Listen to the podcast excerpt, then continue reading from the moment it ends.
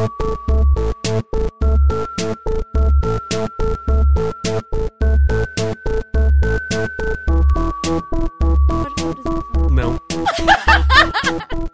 Não cai mais, né?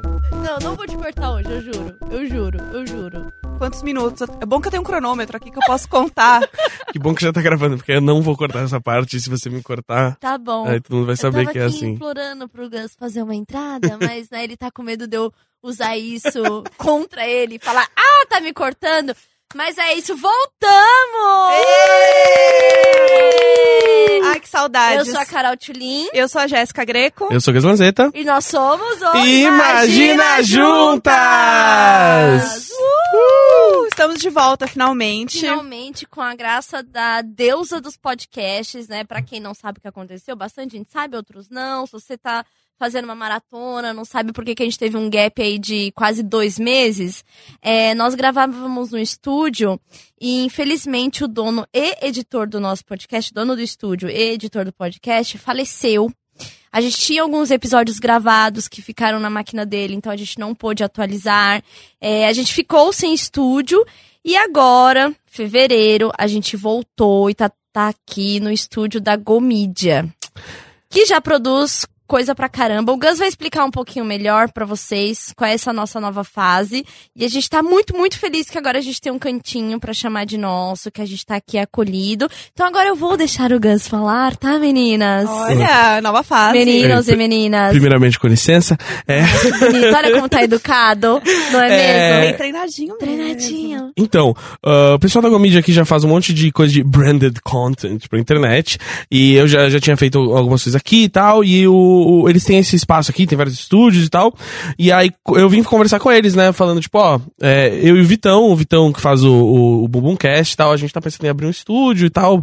Porque rolou, a gente tá sem estúdio. Eles gravavam lá no Gritante também. E aí eles falaram, não, vamos, vamos fazer isso juntos e tal. Então a gente decidiu criar um, um, um selo de podcast, meio que uma network de podcasts nossa. Imagina e aí, juntos. Exato, e aí a gente vai lançar essa network aqui junto com a Go Media. E aí o Dan é o nosso menino produtor, tá produzindo o Papo Todo também, o, o Mooncast, vai produzir uns pilotos de novos programas estão vindo aí. Ah, vai tá bem bacana. E aí agora a gente tem espaço com lâmpadas maravilhosas. Muito e chique. agora temos mais do que um estúdio, nós temos um lar. Ah, que lindo. E um ar-condicionado silencioso. Sim, sim, caríssimo, mas valeu a pena. Vai, Porque a aí a tem gente que- pode deixar ele ligado durante a gravação. A gente tem que fazer umas fotos com ele Tem depois. biscoitinho, tem café? Eu não vi se tinha café, mas deve ter, Tem, né? Já tomei café. Tem Nespresso, não é? Tem uma máquina de três corações. Três corações, olha E só. sabe bom. o que é legal? A gente vai poder trazer plateia, Sim, né? A gente vai poder fazer, vai fazer festa. vai ter uma aqui. festa aqui. Vai ter festa aqui, a gente vai poder trazer plateia. Sim. Vai- tem, tem camarim pra gente trazer convidados. Sim. A gente vai até fazer videozinhos pra vocês matarem a saudade da gente no A gente tá YouTube. muito chique. A gente tá A gente- muito chique, Não, gente. Camarim, sério. né? Veja A bem. gente tem um camarim. Assim, antes da gente gravar esse episódio, a gente tirou fotos de divulgação, meu Ai, amigo. sério, a gente tá assim, Assim, chique. mas o, o melhor ponto das fotos é que a Carol ela é muito pequena. Perto, né, eu e o Gus, que somos duas girafas aqui. Então, assim, juntou o 8 e 80, a Carol teve o quê? Que subir num banquinho. Gente, foi assim uma humilhação gostosa, sabe? Teve uma hora Porque, que ela assim, subiu em dois banquinhos. Banquinhos. Aí ela ficou levemente mais alta que eu, assim. Foi assim, foi assim, coisa de centímetros, É, mas foi ótimo. Foi uma foi- sensação muito boa. Foi, não, é, eu ouvi tocar I Believe I Can Fly no coração Sim, do Julinho nesse momento. porque as pessoas, assim, mesmo eu não escondendo a minha altura, é, às vezes as fotos enganam por si só. É porque se Né? não tem ninguém do seu lado na foto, ninguém saca. Exatamente, né? É. E aí o que acontece é que quando as pessoas me encontram na rua, elas, sem medo nenhum, elas falam: Você é pequena, né? Nossa, eu achei que você era maior. Nossa, mas você é um ratinho, né? Nossa, o, ra vi- o ratinho eu já- ofende. Sim, eu já, é, é a, chama, a chamada elofensa. É um elogio que é uma ofensa. Eu, eu gostei. a elofensa. Então Tadinha. rola. Então, assim, gente, eu realmente sou pequena. Vocês vão poder ver nas fotos maravilhosas que o Gui tá fazendo da gente aqui, né? Então vamos Ah. dar a arroba deles, que tá aqui Vamos. com a gente? Sim, O Gomídia é arroba Gomídia. é. Mas vai mudar o nome da produtora, então. É. Tudo bem. Por Depois enquanto a- é Por Gomídia. enquanto é, não, a gente vai Mas a gente, é. vai te atualizando dos arrobas. Exato. O do Danilo, Ai, que é o nosso Danilo é- produtor, é um ai, a gente tá numa questão com o Danilo, porque é, Danilo ao contrário, É. Olinade. Olinade Santana. Então, Olinade Santana. Adorei, porque normalmente eu não gosto de filme de adolescente, porque eu acho adolescente todo, tudo idiota. Só que aí Lady Bird fala assim, não, é, ela é idiota também. Ela é- e sabe o que eu gostei? Porque ela se passa exatamente na época que eu era adolescente, eu tava vivendo as mesmas coisas que ela. Então, a coisa da, da música, das roupas, os pôsteres nos, nos quartos dela, assim, era o que eu vivia, sabe? Eu me senti muito naquela época, assim, foi muito legal. E você não pintava o cabelo ainda, mas ela já pintava. Eu pintava. Ah, eu, é? eu era Hayley Williams. Ah, É olha isso só. Eu pintava meu cabelo de laranja, claramente deu errado, me chamavam de curupira. Mas acontece, é a fase da vida. Adolescência é uma coisa. Gente, adolescência é um negócio. Mas É assim, eu me achava incrível. E aí eu usava uns paletó, tipo Strokes, que era indie retardada. Aham.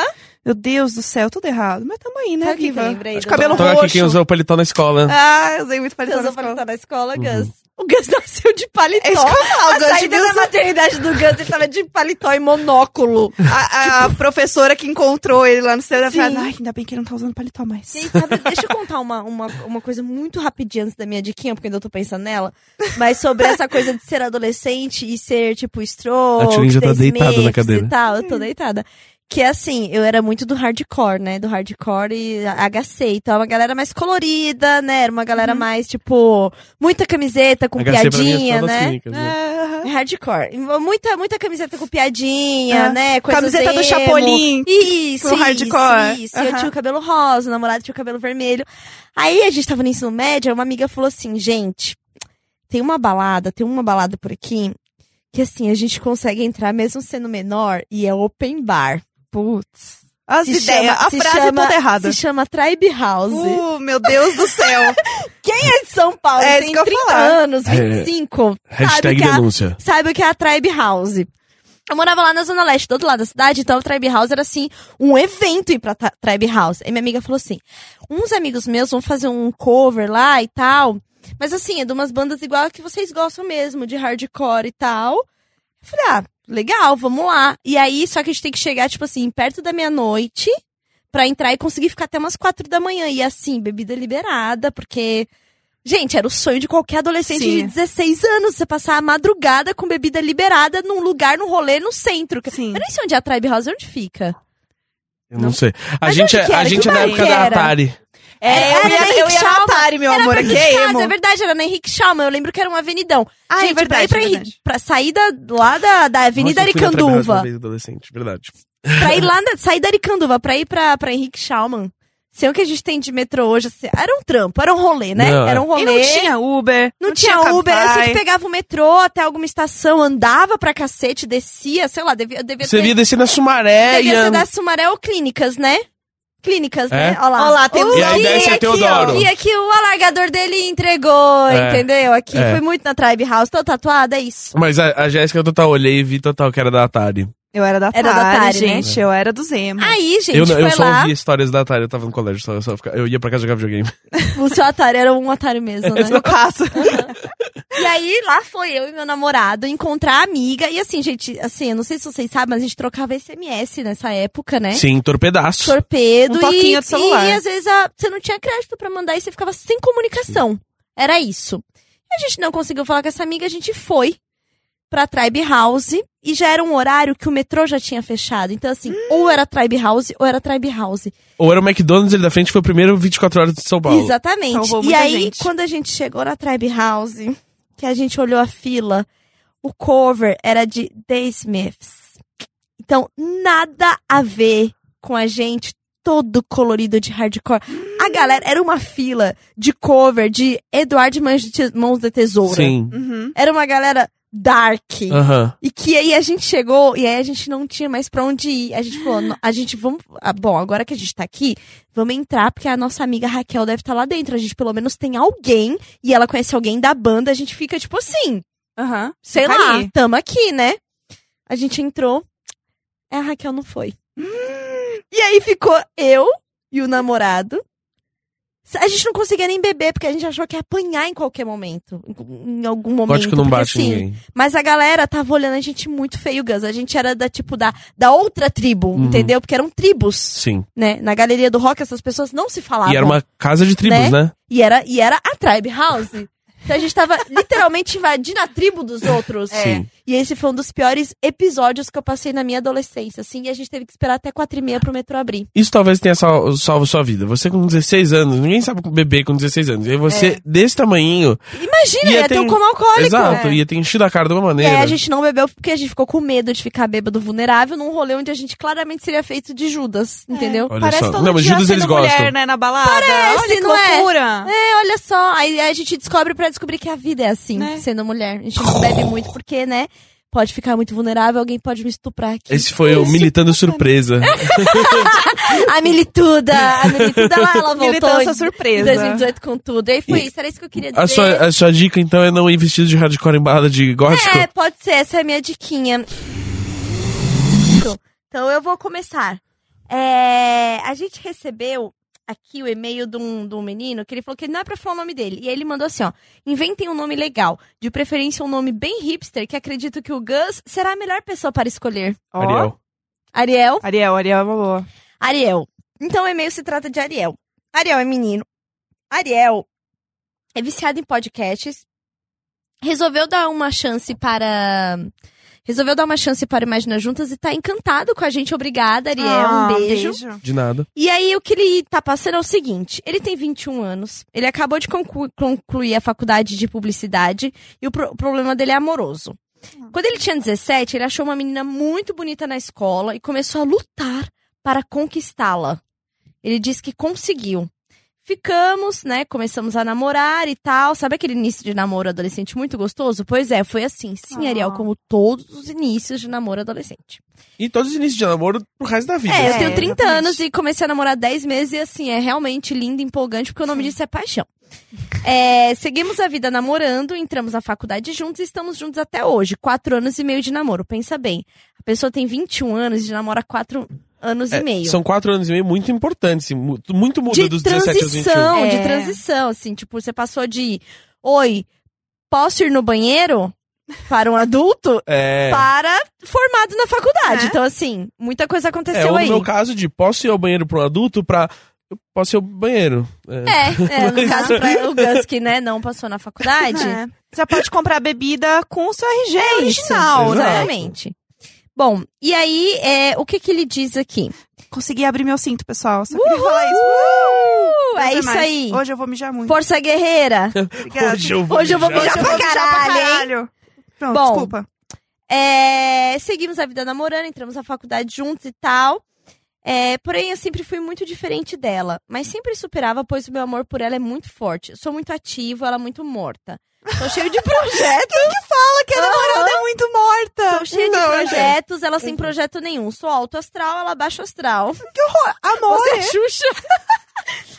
ela suga minha energia, ela é fria, não é amorosa. Eu saio todo final de semana com meus amigos e ela nunca sai comigo. Você ama essa pessoa? Aham, somos bem opostos, mas nos amamos muito. Já tentei terminar com ela muitas vezes, mas nunca consegui. Umas sete vezes. Já ficamos até um mês sem nos falar. Eu tenho vontade de terminar e não tenho que carregar ela como sempre carrego. Eu só, só não me preocupa mais como namorada, sabe?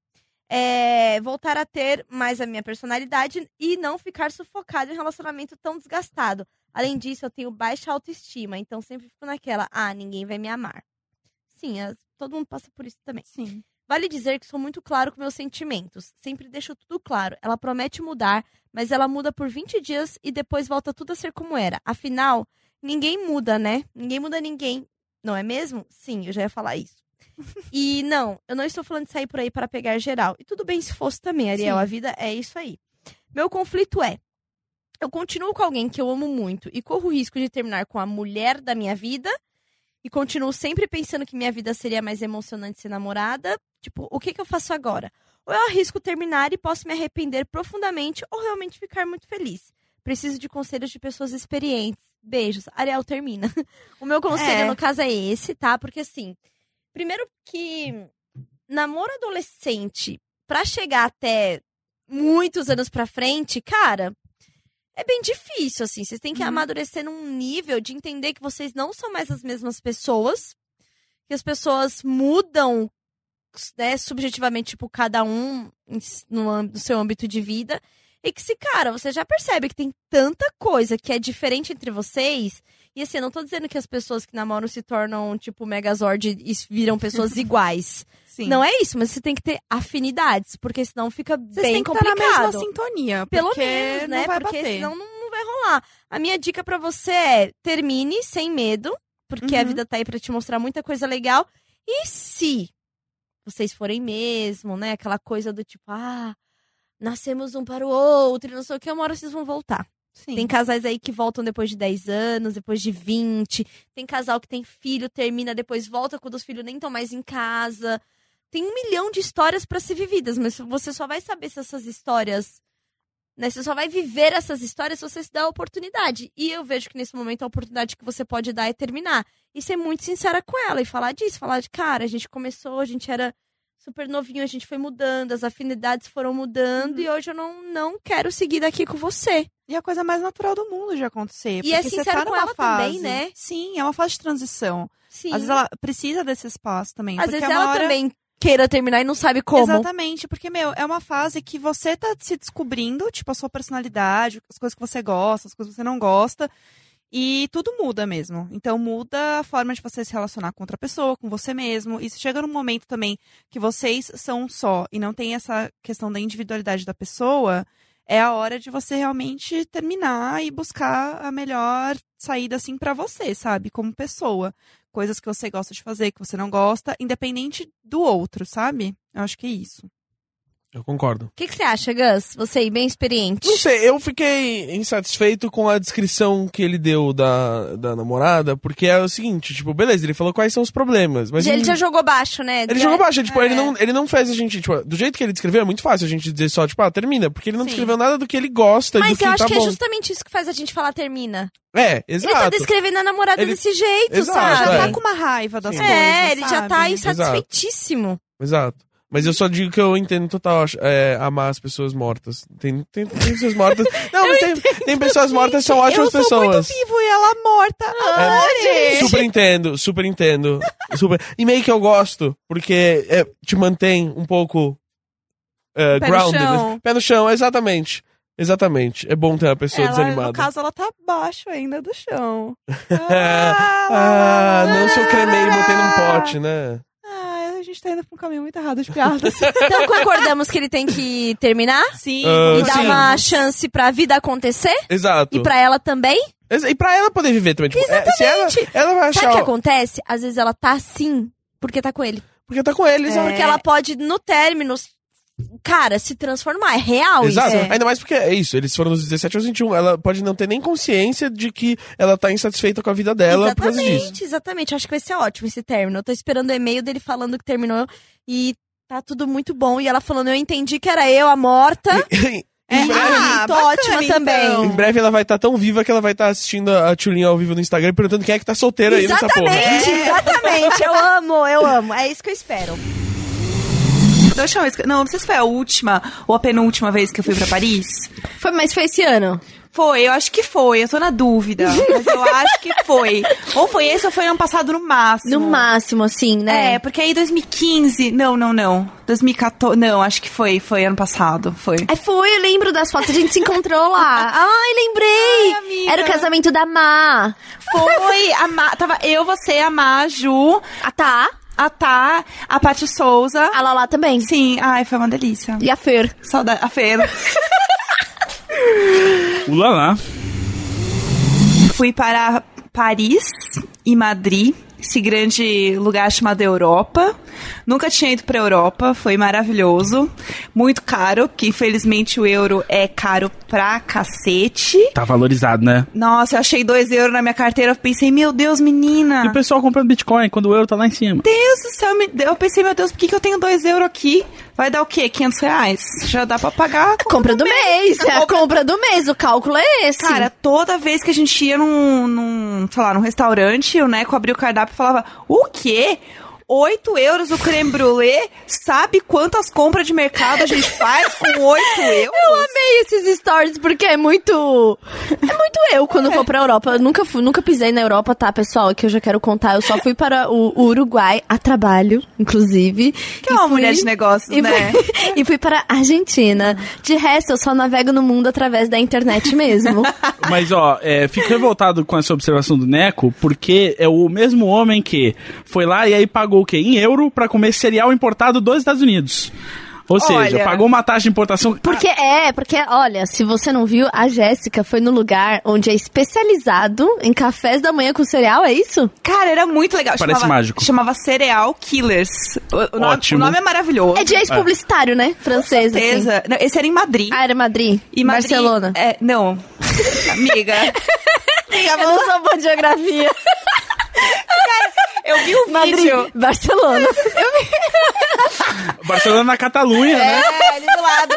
Eu vi um vídeo hoje de um Big Brother muito antigo, que era aquele com o dourado e a sol, assim, deles discutindo sobre os Estados Unidos. E daí alguém falando, não, porque os Estados Unidos é muito grande, cara. É ela maior que o Brasil? Ele, não, muito maior que o Brasil. É porque você sabe, né, tem o Alasca. eu, é, deu uma conversa. Sou eu! Sou eu, Madrid. É, Júlia Sou eu. discutindo geografia. Eu mesma. Então, e aí o lugar do cereal. E daí qual era o negócio? É, era um café, né? Só que assim, você você podia tomar cafés e o cereal. Então você montava o cereal tipo um espoleto do cereal, entendeu? E era self-service? então, não. É assim, Ah, você tipo tem eles dão uma controlada. eles têm, tipo, todos os cereais espalhados. Então, tipo, tem uma vitrine enorme com um monte de cereal. E daí tem cereal, tipo, da Hannah Montana. Tem, tipo, uns especiais que não vendem muito. E aí eles têm esses diferentes. Daí, os nacionais deles é, tipo, 2 euros mais barato. E os internacionais são mais caros. Lembrando que 2 euros você já faz o quê? Pega um metrô em São Paulo, no máximo. Exatamente, é. Só ida. Faz a compra do mês. Né, exatamente. E aí, né, você vai lá, escolhe o, o cereal que você quer, e depois você escolhe o leite, porque tem vários tipos de leite, você pode pedir até, é, como é que fala? Leite de soja, essas coisas? É, dá até pra pedir o leite sem lactose. Ah, tipo, dá, tá. dá pra pedir Tá. isso também. Mas tem leites de cereais, assim, tipo... Não, tem leite de amêndoa, leite, tipo, de outros tipos. Mas tinha não que são. ter o leite de cereais, não o que você pensou, mas assim, o. Ah, esse leite Como aqui. você sabe o que eu pensei? Não, é, você Não, tava. só pra, só pra entender. Porque a como é gente, que é isso? a gente tá tá- muito é, sincronizado. Meu, ele tá explicando um negócio que você nem pensou, cara. Aonde está indo o, o machismo e o patriarcado? Porque isso aí que você pensou... Isso, lindo! Eu só queria falar. Acorda, lindo! Eu só queria falar, Ah, meu ah, bem. Vamos lá, o que, que, que, que o Gus quer falar hoje, pessoal? Vamos lá! Seria muito legal que se eles tivessem o leite que, tipo, teve a infusão daquele cereal. Tipo, ah, tem o leite sabor Fruit Loops, o leite sabor Choco Stuff, lá, tipo, como se você tivesse O feito, leite tipo, de cereal. o leite É. do cereal matinal. Entendi. Entendeu? Obrigada, Gus, por falar pra mim a coisa que eu nem imaginei. Nada, é por, é por isso que eu tô aqui, porque eu sou, sou roteirista, eu crio as coisas que as pessoas não pensam. Ah, que bom, nossa. Ah, Ai, é pra Jéssica. isso mesmo. A Jéssica, você deveria pagar pro Gus tá Não é né? euro. Em euro, Em euro. em euro, né? Ai, Olha, não foi o falei, né? Tá bom, deixa a Jéssica continuar. Então, e daí você escolhe o leite e aí você escolhe os toppings. Então você pode colocar, tipo, chocolate, M&M's, marshmallow, o que você quiser, você taca lá dentro e tá pronto o seu cereal. E é bem gostoso. Real, é bem legal Imagino. o lugar. De verdade. Não, eu, eu achei, eu achei Mas, muito, né, mas muito bacana. o, o sommelier de viagem falou que é tudo cereal americano. Ah, e assim, se, e ai de você, se você for pra Madrid comer um cereal americano. Americano, hein? Não foi isso que eu falei. Não foi isso que eu falei. Não foi isso que eu falei. Você, você não bote palavras na minha, na minha boca como eu boto na sua cabeça. Ah. Porque o que eu falei é que ele reclamava do preço das coisas é, em euro, mas aí, aí realmente, aí se ele tá avaliando o preço de tudo, achando tudo caro, realmente o investimento mais, mais interessante do euro aí é no produto local ali do, do- das Existe Europas, né? mansplaining de homem pra homem? Como é que é? Tipo, Existe. Ah, é. Existe. A gente tá evoluindo no Porque nível. assim, ele nem tá aqui, sabe? Tadinho. Não, é, é na covardia. Eu, É na eu, eu, eu, eu, Tadinho É, Neco. facada nas costas. Facada nas costas. Neco, Neco, não existe Neco, sororidade não. entre homens. Tadinho, ele tava muito feliz. Porra, que é essa que acontece? É tipo, porque- você. Estou saindo do Brasil, preciso me comunicar em outra língua. Estou pensando em inglês. É, É que eu acho que é o mais normal, né? Do tipo, é a língua que a gente tem mais contato, sabe? é, eu acho que vira a virando. chavinha, porque eu lembro que eu tive aula de espanhol no colégio. Aos três anos. Ai, E a... Não, e aí. Três anos ele já era fluente em inglês, então ele precisava ter outro idioma. Excuse-me, madame. Eu tava falando. É, não, e aí na aula é, rolava muito isso, assim, da, tipo, da professora falar alguma coisa e ela perguntava pra você e você falava, ah, yes? Ah, e aí, tipo, é, tipo- ah, não, ah, sim. é, Porque, é, tipo, acho que o, o cérebro ele meio que vira uma chavinha, tipo, português e outra língua. E aí é, é, sempre tem uma carregada ali que é o inglês. E aí, tipo, quando não é o inglês, tem que girar duas vezes a chavinha. Tipo, não, não é o inglês, é a Isso. terceira. Eu nunca, nunca tive muito contato com, com a língua espanhola, assim, e daí o meu Força Guerreira eu estudei em colégio italiano. Então, Força guerreira. Força Guerreira. E aí eu tive italiano por oito anos no colégio. Então, assim, eu não Caramba! E eu sei falar porra nenhuma, mas tudo bem. Eu sei cantar o hino, né? Ela eu estudou nos colégios que ensinava italiano? Nada, nada, ok. Assim, eu sei. Obrigada. É, é porque, assim, eles ensinam umas coisas meio que, tipo, pra você viajar com seus pais. Então, assim, você sabe, tipo, reservar um quarto Porque pressupõe-se que você vai viajar com seus pais para a Itália. Exatamente, porque era um colégio italiano. Então, Gente, o mundo é muito pessoas- doido pra mim, assim, nessas Cara, coisas. as pessoas que estavam lá eram muitas. é, vinham de família italiana. Aham. Então era normal você ir pra Itália, né? E tanto que eu, tipo, uma minha, minha amiga da época, assim, que é minha amiga até hoje, ela, ela morou na Itália, a família dela é de lá e tal. Então, assim, você tinha muito contato com a língua. E eu nunca tive contato com espanhol. Então, quando eu fui pra Buenos Aires com as minhas amigas, eu jogava uns italianos no meio, assim. E sabe o que é mais ridículo? Tem umas palavras em espanhol que é igual em português. E eu só complicava porque eu jogava a palavra italiana. Cueca cuela. Coicacuela é o melhor exemplo.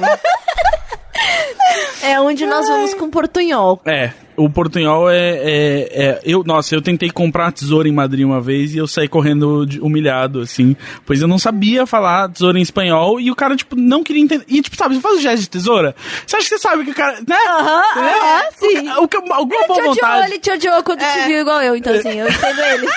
Eu entendo. Exato. Você chegou com esse olharzinho arrogante, Aí- fazendo sinalzinho de tesoura e falou assim: Novamente, Otário. novamente, sem, sem smartphone, corri de volta ao lar, entrei no Google, achei e aí fui comprar a E como tesoura. que é? Tenreira. Tenreira. É, Ó.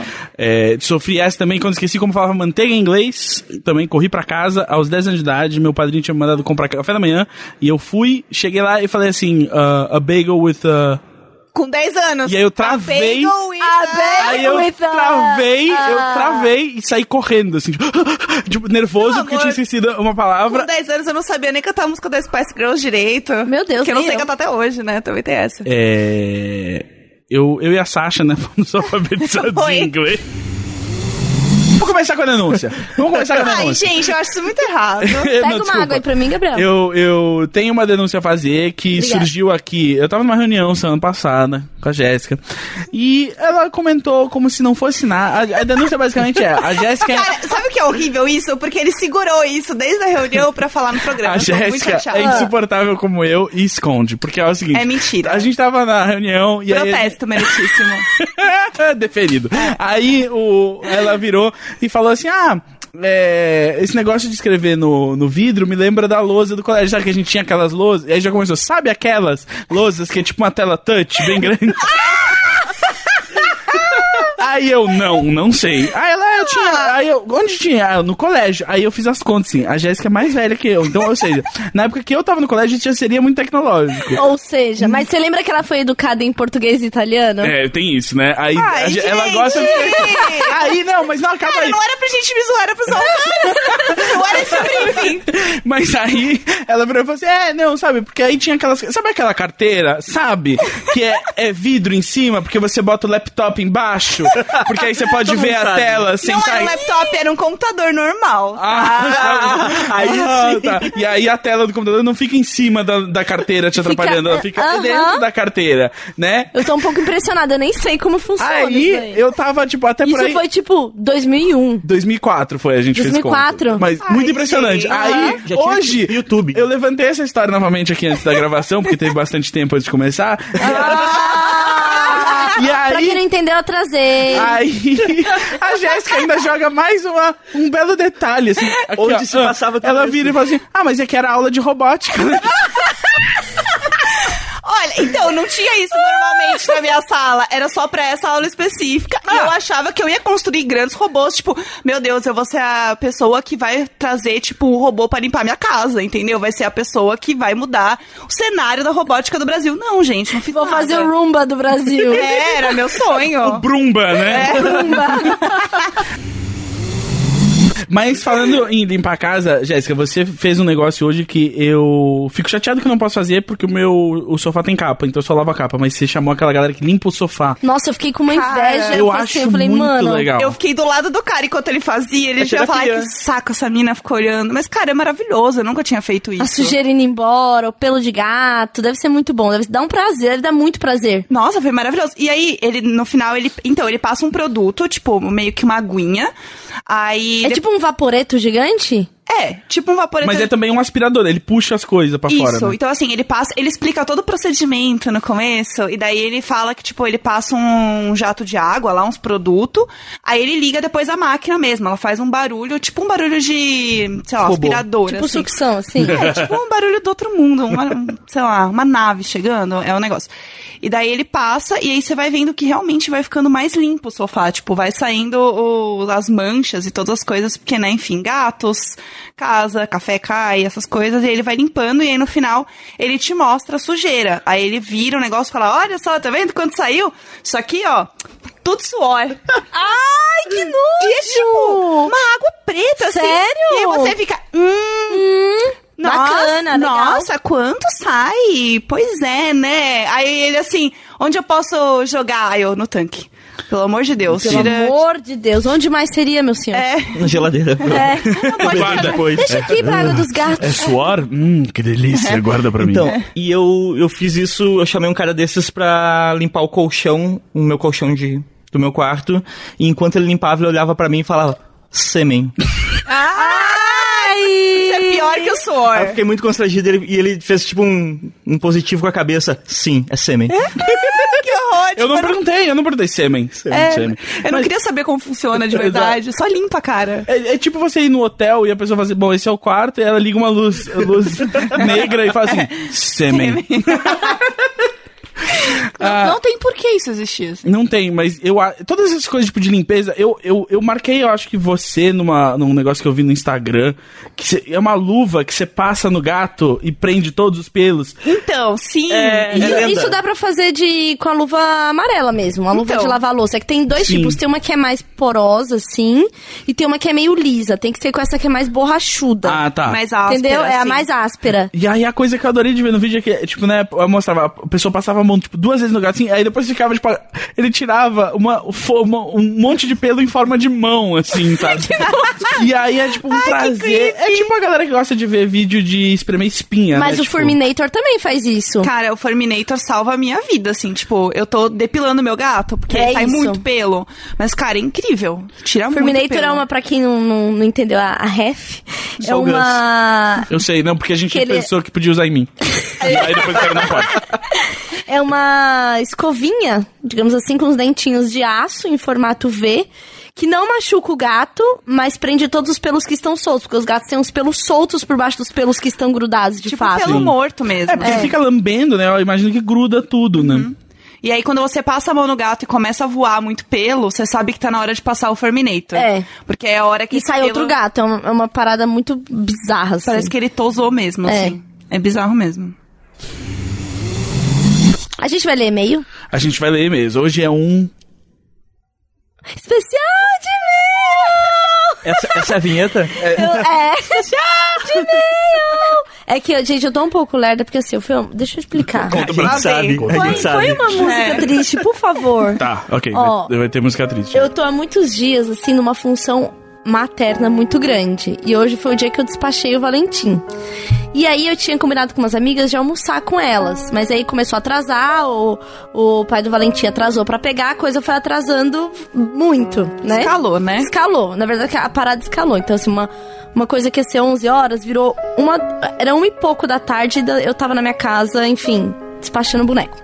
É, e aí começou essa sucessão de, de atraso. Aí eu fui almoçar com as minhas amigas. E aí a gente foi comer num lugar aqui de São Paulo, lá na Santa Cecília, que se chama Jones. E que tem parmegianas e cervejas, né? Uma boa cerveja. E aí eu bebi a cerveja, avisei que eu ia atrasar, só que eu acho que eu me passei um pouco e a minha bateria acabou. E eu tive que vir carregando no carro. Então, assim, eu tô atrasada e um pouco bêbada. Você tá atrasada e mesmo estando aqui, você tá atrasada. Eu tô atrasada, entendeu? Eu tô num delay, eu sei. Sei como é. eu, tô, eu tô tentando, eu tô tentando. Gente, eu tô tentando. O famoso sábado Mas- de sol, como cantavam os mamonas É assassinas. Nossa, meu Nossa. colégio tinha um foda. negócio que chamava boletim de ocorrência. Olha que coisa errada. Caralho! BO! Chamava BO. Era o famoso BO. E tinha retrato que falado. E aí, é, chegava numa folha que parecia uma folha de fax impressa, assim, com aquelas bolinhas do lado. Nossa. Tipo, Muito errado. não sei por que isso existia. E daí, toda vez que alguém fazia qualquer coisa, chegava no final do mês. Todo mês eles entregavam os BOs pra todo mundo. Tipo, uma criança de, sei lá, da quarta série recebendo um BO? BO. Gente, que errado. Era muito errado. E aí, o maior medo era de você chegar com um BO. Então, assim, todo mundo tinha Jé- alguma Jéssica coisa. quebrou o lápis de fulano. Esse era o É, era tipo Caralho. isso. Teve um BO que foi o que entrou. Porque isso fica na tua ficha, entre aspas. Sério, era muito errado. Era muito errado. Como é que é? Desculpa. E Ficava na minha ficha o BO. Então eu não, eu, eu não queria, tipo, fazer nada errado, porque ia, Porque pro, seus- ia pro BO, e aí meus pais tinham que assinar o BO e ia pra minha ficha do colégio. Gente, Gente, Nossa, muito talvez eu tenha estudado numa isso. prisão e eu acabei de descobrir. talvez! Você não dava pra casa na semana? Ah, não, acho que era um internato. Cara, eu, eu acho que dela tinha é muito... grade na porta. Eu acho que o BO é muito pior do que ser classificado por nome. Eu acho, Cara, cara. Você e aí tinha- e era muito Isso é um bom. histórico. Era, não, tipo, depois de uns anos eu pensei, caralho, era muito errado, né? Era um BO. é muito, é e aí muito era assim, tipo, teve uma vez que eu passei o estojo, eu sentava numa ponta da classe, olha isso. Ó os BO. Ó os BO. Pode, BO. Jéssica! E eu era Hermione, né? Então eu não fazia nada errado. Ah, certinho. Então, assim, eu sentava no final, porque eu era, sempre fui alta, então eu era da turma do fundão. Aí eu sentava na última carteira e eu passei o meu estojo pra minha amiga que sentava na outra ponta. Como as duas sentavam no fundo, Aham. não tinha ninguém ali. Então eu só deslizei o estojo. Nossa. Então a professora viu um estojo passando Ato de pela, vandalismo. pela sala inteira. Ela, o quê? Tem um estojo passando. Meu Deus. Jéssica, vai pra Caralho. sala do diretor agora. Deus! E aí veio no meu BO que eu tinha passado um estojo na sala. E aí tinha gente que aprontava tanto que tinha duas folhas de BO. Nossa. Meu Deus! Tinha duas fucking folhas de BO. E aí você sabia. E aí tinha aquelas pessoas que achavam legal, né? Ser malandro, né? Aham. os destruidores. E aí tinha duas folhas, eles achavam o máximo receber duas folhas de BO. Ah, né? sempre tem Ah, o sempre cara que tem. você acha que dá, outra- né? dá trabalho, né? Gente, na minha escola não tinha nada disso. A escola da periferia. E assim, na cidade de Tiradentes acontecia uma coisa que era o professor BO só entrava na. Só entrava só BO de verdade. No caso. Professor, eu lembro da sétima série, assim, que me marcou muito, que eu estudei numa escola muito, muito podre. Era, acho que era Maurício Goulart o nome. E aí os professores só entravam na sala se os alunos deixassem. Caralho, aqui quem manda é os alunos. É. Porra. Na minha escola tinha um desse Era também. um negócio assim, muito, Mas- assim, violento. assim. Mas Caralho. rapidinho. Mas, por exemplo, vocês estão falando isso de escola. O quanto o pai de vocês ou mãe cobrava de vocês? Minha mãe não ia na reunião, meu Eita, amor. Ninguém tava nem aí. Cara, minha mãe e meu... 200% foda-se. 200% nem aquele, aquela pichação 100% nem aí é Era minha mãe essa. em 97. Ai, que dó. Olhando pais- é verdade.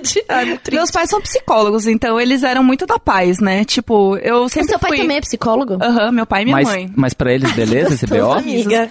Então, assim, eles eram muito de boa, porque eles sabiam que, tipo. Tem um nível eu, de compreensão. eu tinha passado ali, um né? estojo, sabe? Tipo, eles olharam É. aquilo e falaram, É, Ué. é. é, ué, tá bom, né? Assinou, devolveu, Ah, é. beleza. Não é que passou 500 gramas de maconha, sabe? Não. Passou um estojo na sala. É, me respeita, favor, sabe? né? Acendi um baseado na sala, não. É, não, Não. é isso. Então, assim, eles sempre foram muito tranquilos. E aí eu sempre quis fazer publicidade, porque eu via outdoor na rua e achava bonito.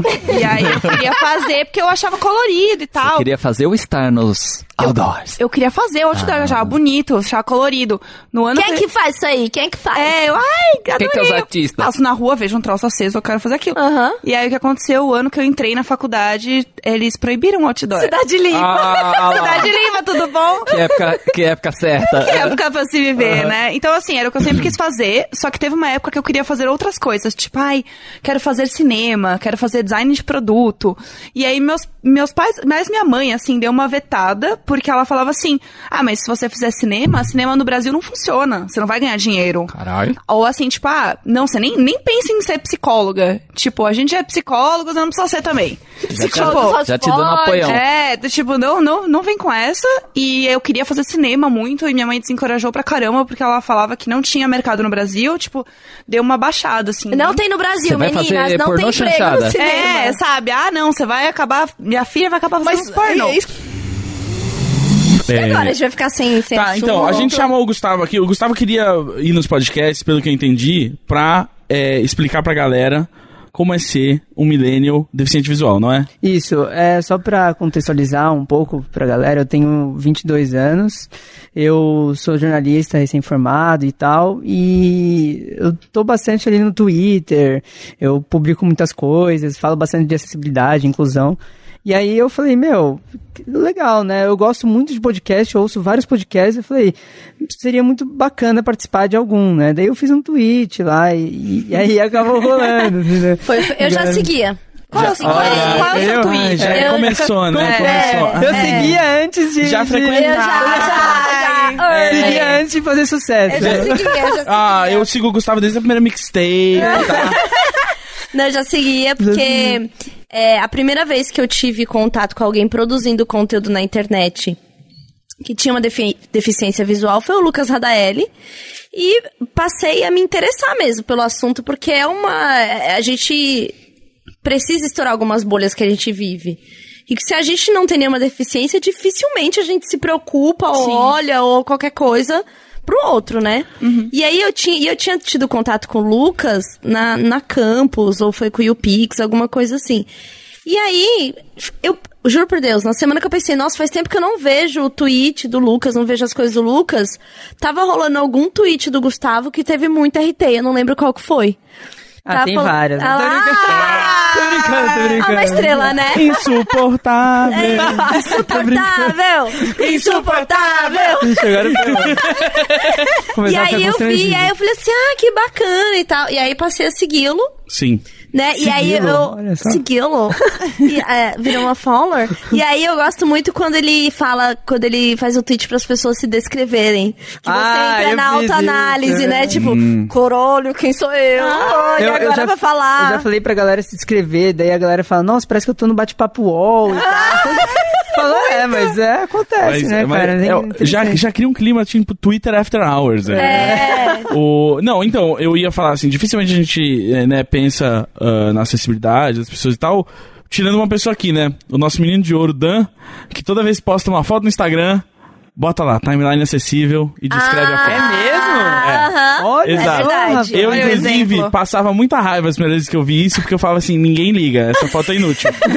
Mas aí depois eu Que parei absurdo. e pensei, mas a gente que enxerga tá aí na internet só pra ver coisa inútil, tipo, todo mundo tem direito de ficar passando o dia inteiro vendo coisa inútil aí, não tem que ser, tem- pode ser cego ou não ser cego. O Dan é maior gatinho, o conteúdo dele é relevante sim. Mas mentira, ele nem posta foto dele, é só foto de. Não, mas esses dias ele postou uma foto que o Geek, nosso fotógrafo, tá aqui, postou dele, e aí ele botou lá, tipo, rapaz moreno, jovem.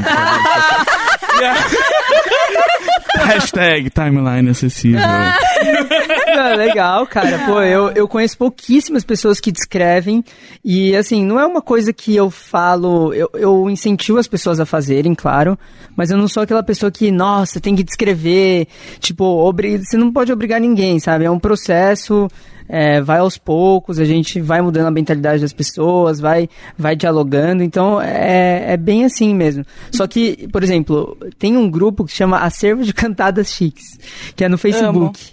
E esse grupo, ele é um grupo de memes e tal, e a galera posta memes pra galera mandar pros crush, essas coisas. e aí, cara, quando eu entrei lá, tinha, acho que já tinha uns 10 mil, 10 mil membros, hoje tem acho que 100 mil. Só que ninguém descrevia as coisas lá.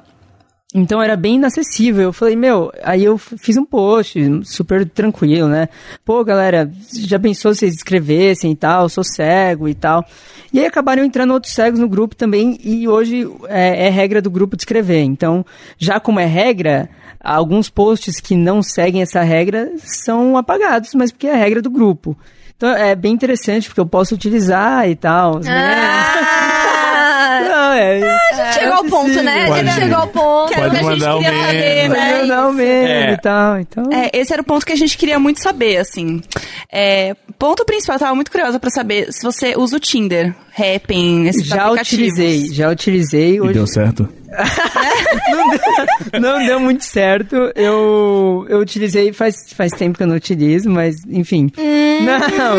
É porque eu não- Ah, menina! Ah, olha só que pena. é porque- Não, não, não, mas eu tô por aí. Ah, bom. Veja bem, veja bem. Veja bem, veja só. Mas veja bem, eu utilizei uma época o Happn e o Tinder, só que assim, eu tinha que, sei lá, pedir pra galera escrever e, e fazer, dar os likes, daí falei, mano, chega disso, tipo, tava, tava chato, assim, daí eu acabei, acabei parando, assim. Isso aí, ó, isso lembra uma reclamação que eu fiz aqui uns episódios atrás, que é a menina que não bota bio. Entendeu? É, tá E aí, ó, não bota bio, o que que eu vou perder tempo com você? Você acha, ah, eu sou só esse rostinho bonito, se isso aqui não te conquistou, foda-se. sabe?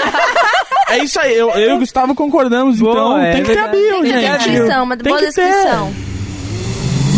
Santa Catarina já é uma grande área rural, né? Eu nasci no interior de Santa Catarina, então pra você ver Entre o nível. ali. Exato, eu nasci num repolho, né? Porque é assim que as crianças interior nascem. do Sul. Elas nascem assim. Aconteceu muita coisa nesse meio tempo e hoje moro em São Paulo faz cinco anos, trabalho no... Agora, agora vem o trabalho, já falei. Ah, Não entendi, é isso, é Rolou isso. storytelling, entendeu? Rolou storytelling, rolou uma coisa aí, uma coisa emocional. Eu vi lágrimas das pessoas aqui presentes.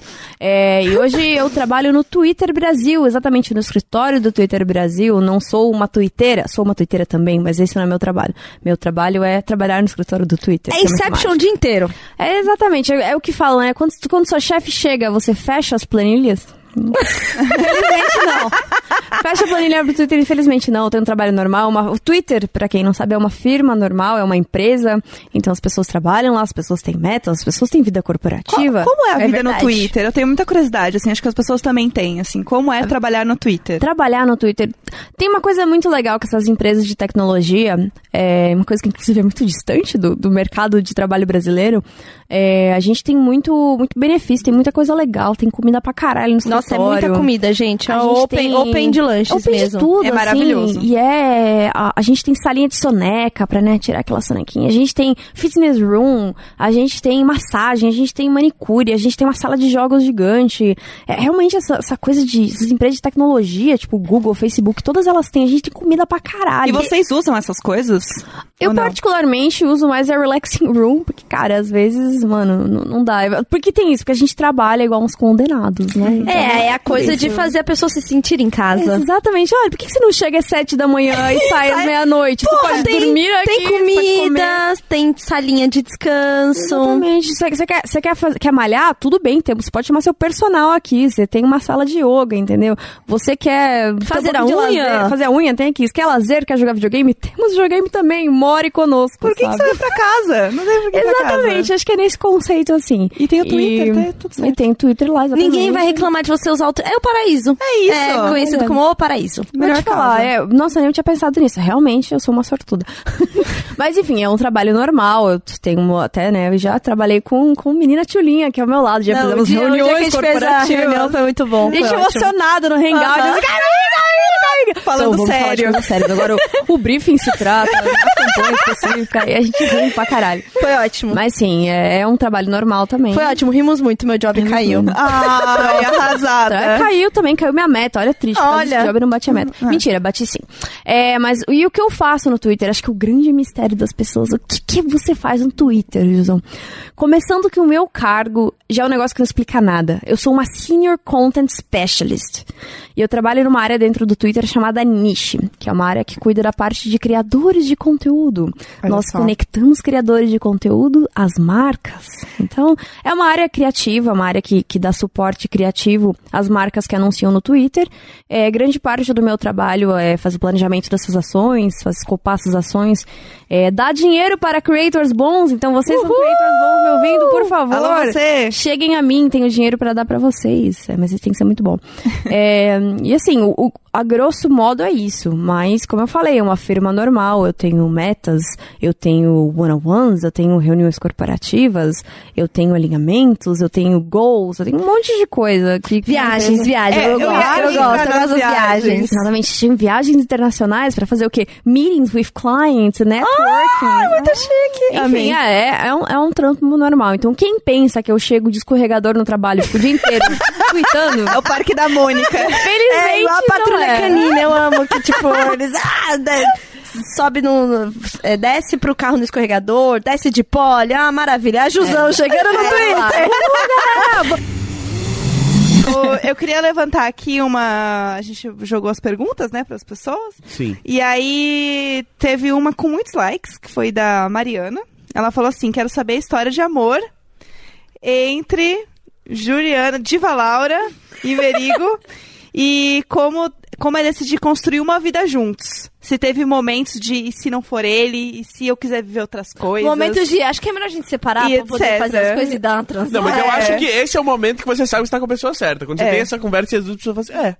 É, acho que pode ser uma possibilidade, Exato. sim. Porque, né, tá difícil. não, é, na verdade a história é bem putozinha, assim, é bem bonitinha. É, o Merigo, eu conheci o Merigo, eu tava numa relação bem abusiva, eu não conseguia enxergar. É, a gente era amigo e eu só falava do cara, mas assim, Uhum. tipo, vamos sentar pra jantar às 10 da manhã até às 4 e, nossa, mas o cara é incrível, Jantar mas às o 10 cara da é manhã? maravilhoso. Não, às 10 da noite. Até às 4 da manhã e, Uhum. nossa, mas o cara é incrível e tal. É, e aí eu fui pra Porto Alegre Salve, uma salve. vez. É, e quando eu fui me despedir das minhas amigas, eu comecei a chorar e eu não parei.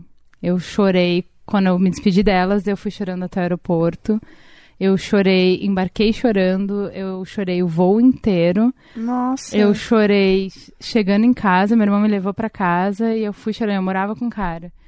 Porque eu me sentia muito sozinha. Muito, muito sozinha. Acho que a pior solidão que tem é quando você tá Sim. com alguém, né? Nossa, isso é. é. É tipo, é devastador. É devastador. E né? é difícil você aceitar isso, É, sabe? Então, assim, só que eu não sabia.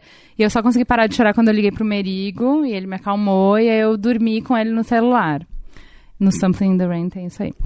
E aí ele. Ah, ah, as conexões. É, e aí ele. hum, e aí, tipo assim, por exemplo, sei lá, eu fazia vários rolês e o cara nunca tava junto. E aí o Merigo tava sempre junto, né? Ele, não, então eu vou com você e tal. Sabe, eles.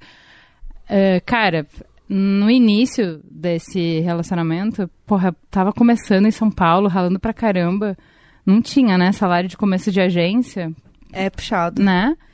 E aí, tipo, por exemplo, ah, o cara já tava em casa e, e eu voltava a pé pra casa. E aí, porra, agência, fiquei até mais tarde, 8 horas da noite. Eu vou ter que voltar 8 horas da noite sozinha no escuro pra casa, atravessar Bandeirantes. Aham. E aí eu falava, ah, você pode vir me buscar? E ele, ai, não, já tô no, já tô no sofá. Ah. Era esse tipo de cara. E assim, e eu nessa relação há quatro anos. E aí, de repente, o Merigo, não, peraí, eu vou te buscar, não, peraí, eu vou te levar. E aí, assim, eu chegava em casa, por exemplo, do táxi, eu ligava pro Merigo pra dizer que eu já tinha chegado, pra ele não se preocupar. E esse namorado sabia da existência do Merigo? Sabia, mas assim, Nem tipo, aí. tava numa... Não se importava. Não, ele começou a se importar, mas aí, assim, eu... O dia que uma amiga minha falou um, ne- um negócio e eu entendi que o cara tava me fazendo mal, porque eu nunca tinha visto, entendeu? Uhum. Era uma relação legal, a gente se amava pra caramba. Uhum. Eh, eu nunca entendi como é que a gente saiu do ponto A pro ponto B, sabe? Como é que a coisa degringolou no Qual ponto que, que virou ali? Caramba, a gente perdeu, assim. Só que porque tinha começado muito bem, porque era, tipo, era uma pessoa legal, e era amor verdadeiro, e blá, blá, blá, e a gente tinha muitos sonhos, e apartamento comprado, ia ter filho no ano que vem, ah, ah, a gente não enxergou os sinais de, tipo, cara, isso já passou, e aí era um morto-vivo, e a gente continuava, sabe a noiva cadáver? Sim. O relacionamento era a noiva cadáver. Aham. E ninguém queria aceitar porque foi tão bonito uma vez, e foi tão lindo um dia, Aham. e a gente... E aí uma amiga minha olhou no meu olho e falou assim... Amiga, você tá casada com um cadáver. Tipo, esse relacionamento acabou, tá te fazendo mal. Ai, que pesado. No dia Meu que eu terapeuta ia entendi... falar assim: ele supria só suas fantasias de homem. Agora que você tem ele como uma pessoa de verdade. É isso. Eu sei lá o que, como é que a gente se perdeu, eu sei que a gente se perdeu. E daí, no dia eu terminei com ele, no dia que eu soube, eu Aham. terminei com ele, falei assim, puta, cara. E ele disse, não, mas como assim? Como? Como que o Aham. amor verdadeiro pode terminar? Como que a gente vai terminar? Isso não existe. Eu falei, não, mas olha só, vamos, vem comigo. É que você tava tão acostumado Você até não- aquilo. é, você liga pra ser a hora que eu. Você liga. você- Não. Então por que você tá surpreso? Tipo, já acabou. Como é que a gente não viu que já acabou? Já acabou Aham. faz um tempão e a gente não viu. Por que, que a Sim. gente não viu? Por que, que a gente não se cuidou? Por que, que a gente não cuidou disso? Enfim. Aí acabou. E aí, assim, eu acho que o Merigo foi a pessoa. O Merigo me amava de verdade, muito. Mesmo eu estando num relacionamento. E assim. É, não é que eu terminei meu relacionamento por causa dele, mas ele tornou impossível eu não ver que eu estava com um cara que não me amava mais. Sim. Entendeu? Porque me amando muito, ele tinha cuidado comigo, ele era legal comigo, ele tinha plena chorar. atenção, ele olhava pra tudo. Tudo que eu falava, ele bebia o que eu falava. Então, assim, ele me seguia no Instagram, no Twitter, no. ah, Sabe assim, tudo que eu falava, ele sabia e comentava. O cara não se Ele era interessava mim há interessado. anos. Ele tava te, cara. te É. vendo de verdade. Tava me vendo É. de verdade, É. sabe? E aí ficou impossível pra mim Eu vou chorar, não ver chorar, que real. eu não tava mais sendo vista, entendeu? Então, tipo, assim, ele tornou impossível a minha mentira, entendeu? E eu terminei com o cara não por causa do Merigo, mas porque eu vi que o cara Aham. não me amava mais, eu vi que tinha acabado. E assim, gente, eu achei que, eu ia- que era o homem da minha vida, eu achei Aham. mesmo, sabe? E eu aí- nunca me recuperei. Assim, foi. Eu chorei por seis meses, todas as noites. Não, até porque- dormir. Eu achei que eu ia ficar louca.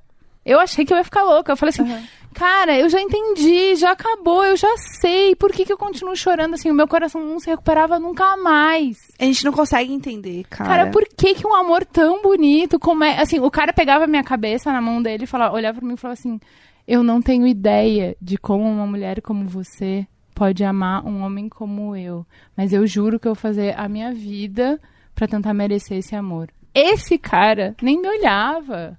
Esse É. cara não sabia que eu existia. Eu- Como é que a gente Não, vai a- daqui pra cá? Aí, Assim, a eu sou uma sentir pessoa invisível é. é, eu acho que é a pior coisa. É acho que é pior do que a traição, quando você olha alguém que você ama, te olhando como invisível. Tipo, você não faz parte, assim, da vida dessa pessoa. E eu sou uma pessoa muito romântica, vide Something in the Rain, é isso eu acredito. Cenas da né? mão. Sim. É, e, e aí, assim, como que o amor morre? Entendeu? O amor de verdade não morre, Uhum. entendeu? E aí, o meu problema era o seguinte: se aquilo ali, se aquele cara que me amou tanto, daquele jeito desvairado, se aquilo acabou daquele jeito, porque na hora que eu terminei, eu levantei o tapete. E eu comecei a enxergar a sujeira que tava Ah, outra Amiga, coisa. Nossa. amiga, a hora aí, que eu vi o que eu isso- botei pra baixo daquele Isso não, tapete. isso não volta. Quando você começa a ver, eu acho que Gente, esse é é o problema. desver, não dá pra desver. Você não consegue desver. Não, mas eu viu? fiquei. Não é que eu fiquei magoada com ele. Eu fiquei magoada com, Com amor. Não com Ah, amor. com amor, porque eu, achei porque eu assim, fiquei magoada se- comigo quando eu percebi dá- onde eu Eu tava. também, eu também. Eu fiquei Se mal dá- comigo e eu não consigo me perdoar. Tipo, eu sei onde eu tava, mas eu penso, cara, isso tinha que ter, ter terminado tem dois, sim, dois sim, anos. dois anos tinha que ter terminado. Tem dois sim. anos que isso tinha que ter terminado. Como que Porque eu, eu não me fui deixei embora, isso? sim. E aí é uma coisa, não é nem perdoar o outro, é perdoar você mesmo. Sim, mas só que assim, pra mim era assim, ó. Tá, o que, que me adianta o Merigo chegar dizendo que não, te amo, te dou o céu, não sei o que? Eu falo assim, cara, o outro cara fazer a mesma coisa. Aham. Então, se viemos do ponto A ao ponto B e eu não entendo como é que a gente chegou do ponto A ao ponto B, como é que eu posso acreditar de novo? Eu nunca mais vou acreditar no amor. Nunca mais. Eu era tipo aquela pessoa que sofreu um acidente de carro, que não é que quando entra no outro acidente, mas só de olhar pra um carro já tá tremendo de dor. É eu com ônibus. Então eu não podia chegar. Assim, o Merigo queria me dar o mundo. E eu não queria nada. Porque eu vivia apavorada. Eu falava assim: eu não quero amor, eu não quero nada disso. Mas. Apesar de tudo isso. E aí, então, eu, aí eu falei pra ele, eu falei, ó, eu não... Não acredito então vamos mais fazer no amor. Você falou, não acredito mais é, aí assim, parada. aí assim, na hora que eu terminei, ele falou, bom, primeiro da fila, né? Tô aqui, já tava aqui, Aham, tô- então tô Oi, aqui. oi, oi, Próxima comida. ceia minha. É. Eu vi que você Tô aquecendo já, galera. Tô, tô aquecendo na beira do campo, tá aqui. E aí eu falei assim, cara, então vamos sentar e vamos conversar. E assim, eu vamos romper aqui, não vamos mais conversar, vamos. Porque eu vou te magoar. Porque eu não, eu não acredito no amor. Eu não quero mais nada. E não. E ele falou uma das coisas, assim, que é tipo uma coisa que eu admiro pra caralho. É, né, Macho, né? Homem mesmo. Ele falou assim: Ah, então olha só. Eu nunca vou escolher por você. Você faça as suas escolhas, né? Mas eu não, não te dei procuração pra escolher por mim. Se você não quiser ficar comigo, aí você não fica. Uh, gostei. Mas você não pode dizer que não vai ficar comigo porque você vai me magoar. Isso é uma escolha minha. Eu não te dei essa procuração. Já entendeu? fazia Nossa. terapia, boy? Boa. Ah, Já ele, é, ele é muito. Nunca fez. Ele Mas é já muito tava- maravilhoso. Assim, cara, eu contava as histórias dele. né? Eu, eu É. dava drops de cada dia do Merigo. Eu dava drops pra minhas né? amigas. Aí tinha, As amigas tipo, chocadas. Tim Merigo. Antes de eu ficar com ele, já tinha uma galera, tipo, apaixonada por ele. Pelo amor de Deus, casa, tem cinco filhos, pelo amor de Deus. esse cara é incrível. É esse, é esse cara. E aí, assim, beleza. Aí eu, não, não, não, não posso, não posso, não quero, não. Não. Agora eu tô, tipo, cara, eu tenho que pedaço, eu não tenho nada pra te dar. Eu tô, assim, vazia, eu tô triste, eu tô. Ele, não, beleza, mas topa isso aí, gosto disso. Inclusive, tá ótimo pra mim esse pacote, quero me dar. Eu falo, mano, o quê? Aí, ele pegou, primeira vez do Paul McCartney do Brasil, ele lá, tipo, primeiro a comprar o ingresso. E aqui- o Merigo só fazia convites irrecusáveis. Sabe? Tipo assim, então, tenho dois convites pra ir no Paul McCartney, vamos comigo? Fala, A gente não tem como que bom fala, assim. Meu Deus do céu. não, sabe?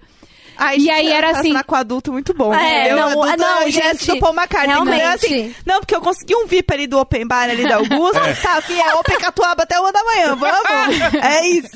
Não, e aí assim, era, sabe aquela coisa, tipo, eu chorando pelo outro cara, assim, mal, não é pelo outro cara, é pelo, tipo, É o que aconteceu luto. com o amor, É o né? seu luto o amor, o amor morreu, é, É, o isso, o amor morreu, não existe mais amor. E ele ia lá e buscava chocolate Godiva, sabe? Era, era tipo, era, sério, merigo bizarro, era maravilhoso. E aí minhas amigas enlouquecidas por ele e tal, e aí...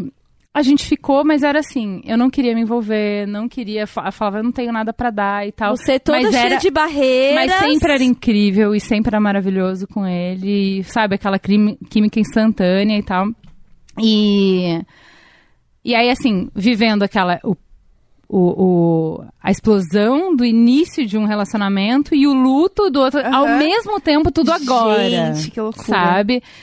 E aí Não, uma psique pra ser estudada. E a- Isso acontece. e aí eu, tipo, sério, vivendo loucamente e, e- e uma história de amor muito linda e ao mesmo tempo fazendo processão do luto. E aí, quando deu os seis meses que eu não parava de chorar, então assim, eu tinha o Merigo, que era maravilhoso e, e era uma vida incrível, e, mas eu não conseguia acreditar naquilo. Eu falei assim, cara, eu vou enlouquecer. Porque se eu continuar chorando até dormir, eu vou enlouquecer. E aí a gente fez uma viagem pra Argentina, porque no início a gente viajava pra Lisboa, pra... era ótimo, não tinha tudo, filho, né? Viagens. E aí, e ele sempre querendo ficar, né? E eu não, porque não vamos ter relacionamento, não sei o quê. Você fazia todo esse rolê sem beijar na boca? Não, não, de não. amigo? A gente ficando, mas eu não queria namorar, não queria Ah, namorar, e não tá. queria me Ah, pegar. tá. Pegando e sim. queria pegar outros caras, porque eu falava. A negação, o- o- né, amiga? A negação como é que faz você, isso, Como é né? que você garante que você não tá namorando? Você tem que ficar com outras pessoas. Sim. Certo? Aham. E aí, a- o Merigo foi muito foda no início. Meus amigos pagavam muito pau. É que era assim: não, tá bom, vai lá. Você quer ficar com outro cara? E, migas, o que, que eu fazia? Sabe o cara que você queria ficar? Fui na balada e falei assim: vem aqui, você.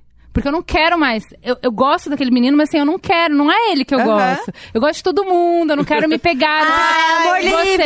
Você é É. incrível, não é? Vem aqui. Aí vinha o cara mais incrível, não sentia nada. E eu voltava pra casa chorando, ajoelhada E pra não, ele. não adianta. Não assim, adianta. cara, é você, assim, não O que que tá acontecendo comigo? Tipo, eu não quero namorar, eu não quero nada. Assim, não, eu não sinto nada em- com nenhuma outra pessoa. Assim, ele encostava nele, assim, sabe? Era uma Fireworks. coisa. Era uma coisa incrível. Eu falava, não, mas eu não posso me apaixonar agora, eu não tenho nada pra dar. o negócio é que a gente não controla. Não controla. Não controla. Não controla. Quando E quanto eu... mais a gente racionaliza, Não, e Cara, aí um sabe, dia isso quando eu é parei pior. de quando eu parei de, de mandar ele embora, ele ficou na minha casa pra sempre, eu parei de chorar. E aí Ai, acabou. Só tem Eu choro. vou chorar. Ai, e aí quando, eu quando, quando era eh, teve uma vez que a gente eh, brigou nessas, né, de tipo, ah, eu não tenho nada pra dar, não sei o quê. E ele foi embora e aí foi um réveillon e a gente tinha, sei lá, terminado, a gente ficou sem se falar e eu, tipo, morrendo por dentro. Eu, não, mas é isso aí, né? Melhor terminar agora do que depois, né? Ah, teve E idas aí- e vindas. Não, foi só essa vez que ele falou assim: tá, então se é isso que você não quer mesmo, então beleza, eu vou viver minha vida. E aí eu morrendo por dentro, e aí eu fui buscar ele no aeroporto, e ele, tipo, né, foda-se. Foda-se, não tô nem aí também. Ai. E aí a gente, naquele impasse, não sei o quê. Cara, acho- esse foi o sexo mais maravilhoso da minha vida. Sabe quando você encosta na pessoa e, assim, tudo, Vai. todo o seu corpo, Aham. né, brilha. E aí ele me deixou um bilhete no, no dia seguinte, que foi o dia que ele nunca mais foi embora. E que é o que eu penso até hoje, que eu volto pra que ele falou assim, ele escreveu, juntos tudo se resolve. Ah, vou chorar, vou chorar. Que é isso, assim, vou não chorar, tem, pronto, Não tem lógica. Ele não conseguia, porque eu sou uma pessoa muito lógica. Eu falava, o que, que você tem de diferente? É lindo, é incrível, mas porque é o início, entendeu? O início sempre é lindo. e depois vai ser aquela merda, e é horrível o final, e eu não quero passar por um final. E, e se, eu não- e se eu não entendo por que, que o anterior deu errado, como é que eu vou garantir que isso aqui é diferente? E ele olhava pra mim e falava, eu sou diferente. Vai ser diferente comigo. É E outra eu não- pessoa, é outra vida, Mas é eu outro não conseguia momento. acreditar, sabe? E aí, assim, essa frase, juntos tudo se resolve. Gente, é o segundo programa seguido que eu choro. Eu tô assim. A gente não E pode é- virar um programa, assim- gente. Isso não pode ser toda semana assim. É uma história linda, mas é isso. Não tem como. Vocês dois, vocês não podem mais casar. A lá e o, e o Dan estão aqui também. Olha, é assim, e eu, eu juro pra vocês, assim, não tem explicação, mas com ele tudo é diferente. Nunca eu passei nada perto do que eu passei no meu outro relacionamento. O Merigo é maravilhoso, a gente tem problemas. Eu várias vezes quero matar ele, eu sou muito violenta. Eu sou muito Ah, eu só brava. penso em facada, é horrível. eu sou muito brava. Que é o jeito mais passional de matar as pessoas. É? Porque tem uma, A facada? É, tem uma, toda uma questão psicológica, porque a, a fa- você tá perto da pessoa, porque tem a questão da penetração, é meio falocêntrico Não, eu tal, só é penso muito em íntimo. facada. Hoje, hoje eu saí da Eu terapia e eu falei assim, eu brava. queria te dar uma facada, Dona. Ele falou assim. Então Não, a eu sou- facada é eu íntimo. sou brava. A facada é íntima. A gente não vive, assim, uma vida de contos de fada, mas em nem- nenhum momento que você falou assim, ah, teve algum momento que você falou assim, ah, eu quero transar com assim, eu assim, eu amo transar com ele, eu só quero transar com isso? Eu ele. Tipo, eu, eu não tenho, eu, não não, tenho nada. interesse em nenhuma outra pessoa. Tipo, eu sei que a nossa vida não é a vida Uhum. de caras. A gente não viaja mais como a gente viajava. A gente não é mais interessante como a gente era. Mas assim, não tem ninguém com quem eu gostaria de dividir minha vida que nem ele. É, é assim, cara, é a melhor porque, companhia cara, da vida. É a assim. sua realidade, entendeu? É a sua vida. Eu acho que a gente tem muito isso de comparar com as outras pessoas, com as outras vidas, e não é isso, sabe? E eu acho que o amor vai se transformando quando você quer fazer junto. É que assim, Acho que sabe, uma esse, coisa, esse é o sabe? cara, esse é o cara que me viu, tipo, o meu peito que ele tem que achar sexy jorrava leite, cara. É e esse isso. cara ainda me acha incrível, sabe? Esse cara ainda treme quando chega perto de mim. Assim, É eu isso. tenho, eu sei que tem gente, cada um tem a sua tara, ok? Então respeito e acho ok, não acho nada de errado e não acho menos. Você ter a tara da conquista, de querer conquistar novos mundos e tal. Mas pra mim, eu acho uma coisa extremamente sexy que um cara ainda olhe pra mim, eu sou a mesma pessoa. Eu não visto um lingerie sexy todo dia, eu não visto. E ele treme quando ele tá na minha frente, entendeu? Eu acho isso a coisa mais, assim, Isso é muito foda. a coisa é mais muito foda do Sim, mundo, sim. sabe? Assim, isso é tudo que eu poderia querer na minha vida, entendeu? Então, assim, pra mim, porque para quem eu sou, da onde eu vim, ele me dá tudo que eu quero. Uhum. Tudo. Gente, eu tô assim, ó. Meu óculos nem cabe em mim, chorando. Então, assim, continuem que eu vou me Não, e eu acho que, é, cara, e é muito. E eu falo de um lugar que a Ju sabe qual que é: o pós-filho. Cara, Cara, é muito difícil, porque é muito fácil você virar um amigo total. e acabar completamente esse lance. Acabar completamente. Pra mim foi uma parada dessa, assim, tipo. As coisas foram acontecendo, a relação foi tomando um lugar onde eu não. onde eu me sentia invisível. Né?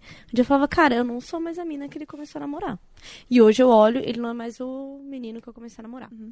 E eu acho E que esse, tem uma esse coisa. lugar é muito difícil. Então, mas eu, eu sabe? tenho um, é um constante senso de, de dívida com o Merigo, porque assim, tipo, quando ele começou a namorar comigo, porque daí assim, tá, eu saí desse relacionamento, você sai do relacionamento abusivo, você tá brilhando, né? Aham. Eu tava magra, bronzeada, incrível. Eu tava Shining, incrível. shining. shining, Somos sabe? shining girl. E aí, assim, esse um ano que a gente namorou, viajando, viagens internacionais e nananá, eu fazia festival de música, eu tava, tipo, ótima.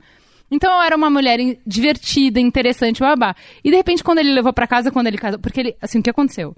Quando eu não queria nem namorar, certo? Seis Aham. meses enrolando o menino. Aí eu resolvi namorar, seis meses depois estava grávida. Nossa, então, tipo, foi não, muito rápido. não teve um tempo pra curtir, não sei o quê. Aham. De repente, o Merigo foi, ó, pacote completo. Você vai ter que comprar fralda, você vai ter que ver sua mulher com- enorme Aham. e jorrando leite pelo peito e não sei o quê. E, e, tipo, A Pepeca parece um sapo. isso. Aí, assim, tipo, eu pensava assim, cara... que eu pra é dizer. Ele assinou, o que ele comprou era aquela mina. E o que ele era- ganhou é isso aqui, É outra sabe? coisa. Cara, Fudeu. E esse é- cara ainda tá aqui, sabe? Eu Mas tá, tinha- porque você é foda, é isso. É isso, amiga. eu tinha um relacionamento que foi muito complicado, assim, foi muito tóxico em muitos graus, assim, foi bem intenso. Foi, foram quatro anos de relacionamento. E aí, quando eu terminei, eu tava assim, tipo, eu não quero namorar com ninguém, foda-se, eu quero ter a minha vida, eu vou ser maravilhosa, é isso aí, eu vou curtir não sei o quê, eu vou baixar o Tinder pra transar. Era isso. Tipo, conheci várias pessoas legais no Tinder, não sei o quê. Um ano depois, eu conheci meu namorado no Tinder. E aí chegou num momento que a gente tava conversando tanto, a gente tava, tipo, falando tanto que Namorando sem se ver, né, na real. a gente Aquele... ficou um, um mês se falando sem se ver. E aí eu falei assim, fudeu. Fudeu, é isso. Tipo, só se, sei lá, esse cara for muito estranho, se ele tiver um bafo que eu não vou aguentar. Mas é isso, não vai ter como, assim. Tipo, a gente já tava num nível, assim, de, de conversa, de relacionamento, que, cara... E era uma intimidade que eu não tinha antes. Com quatro anos de relacionamento. E você fica, caralho, que bizarro, assim. E é isso. Porque é uma hora que você não tem como é, decidir o que vai acontecer. Tipo, a coisa só acontece. E você não tem controle. E eu falava, cara, eu não quero, eu não quero, eu não quero, mas. Então, mas pra- eu sou muito racional, né? E pra mim, era assim, o outro cara, ele não é um mau cara.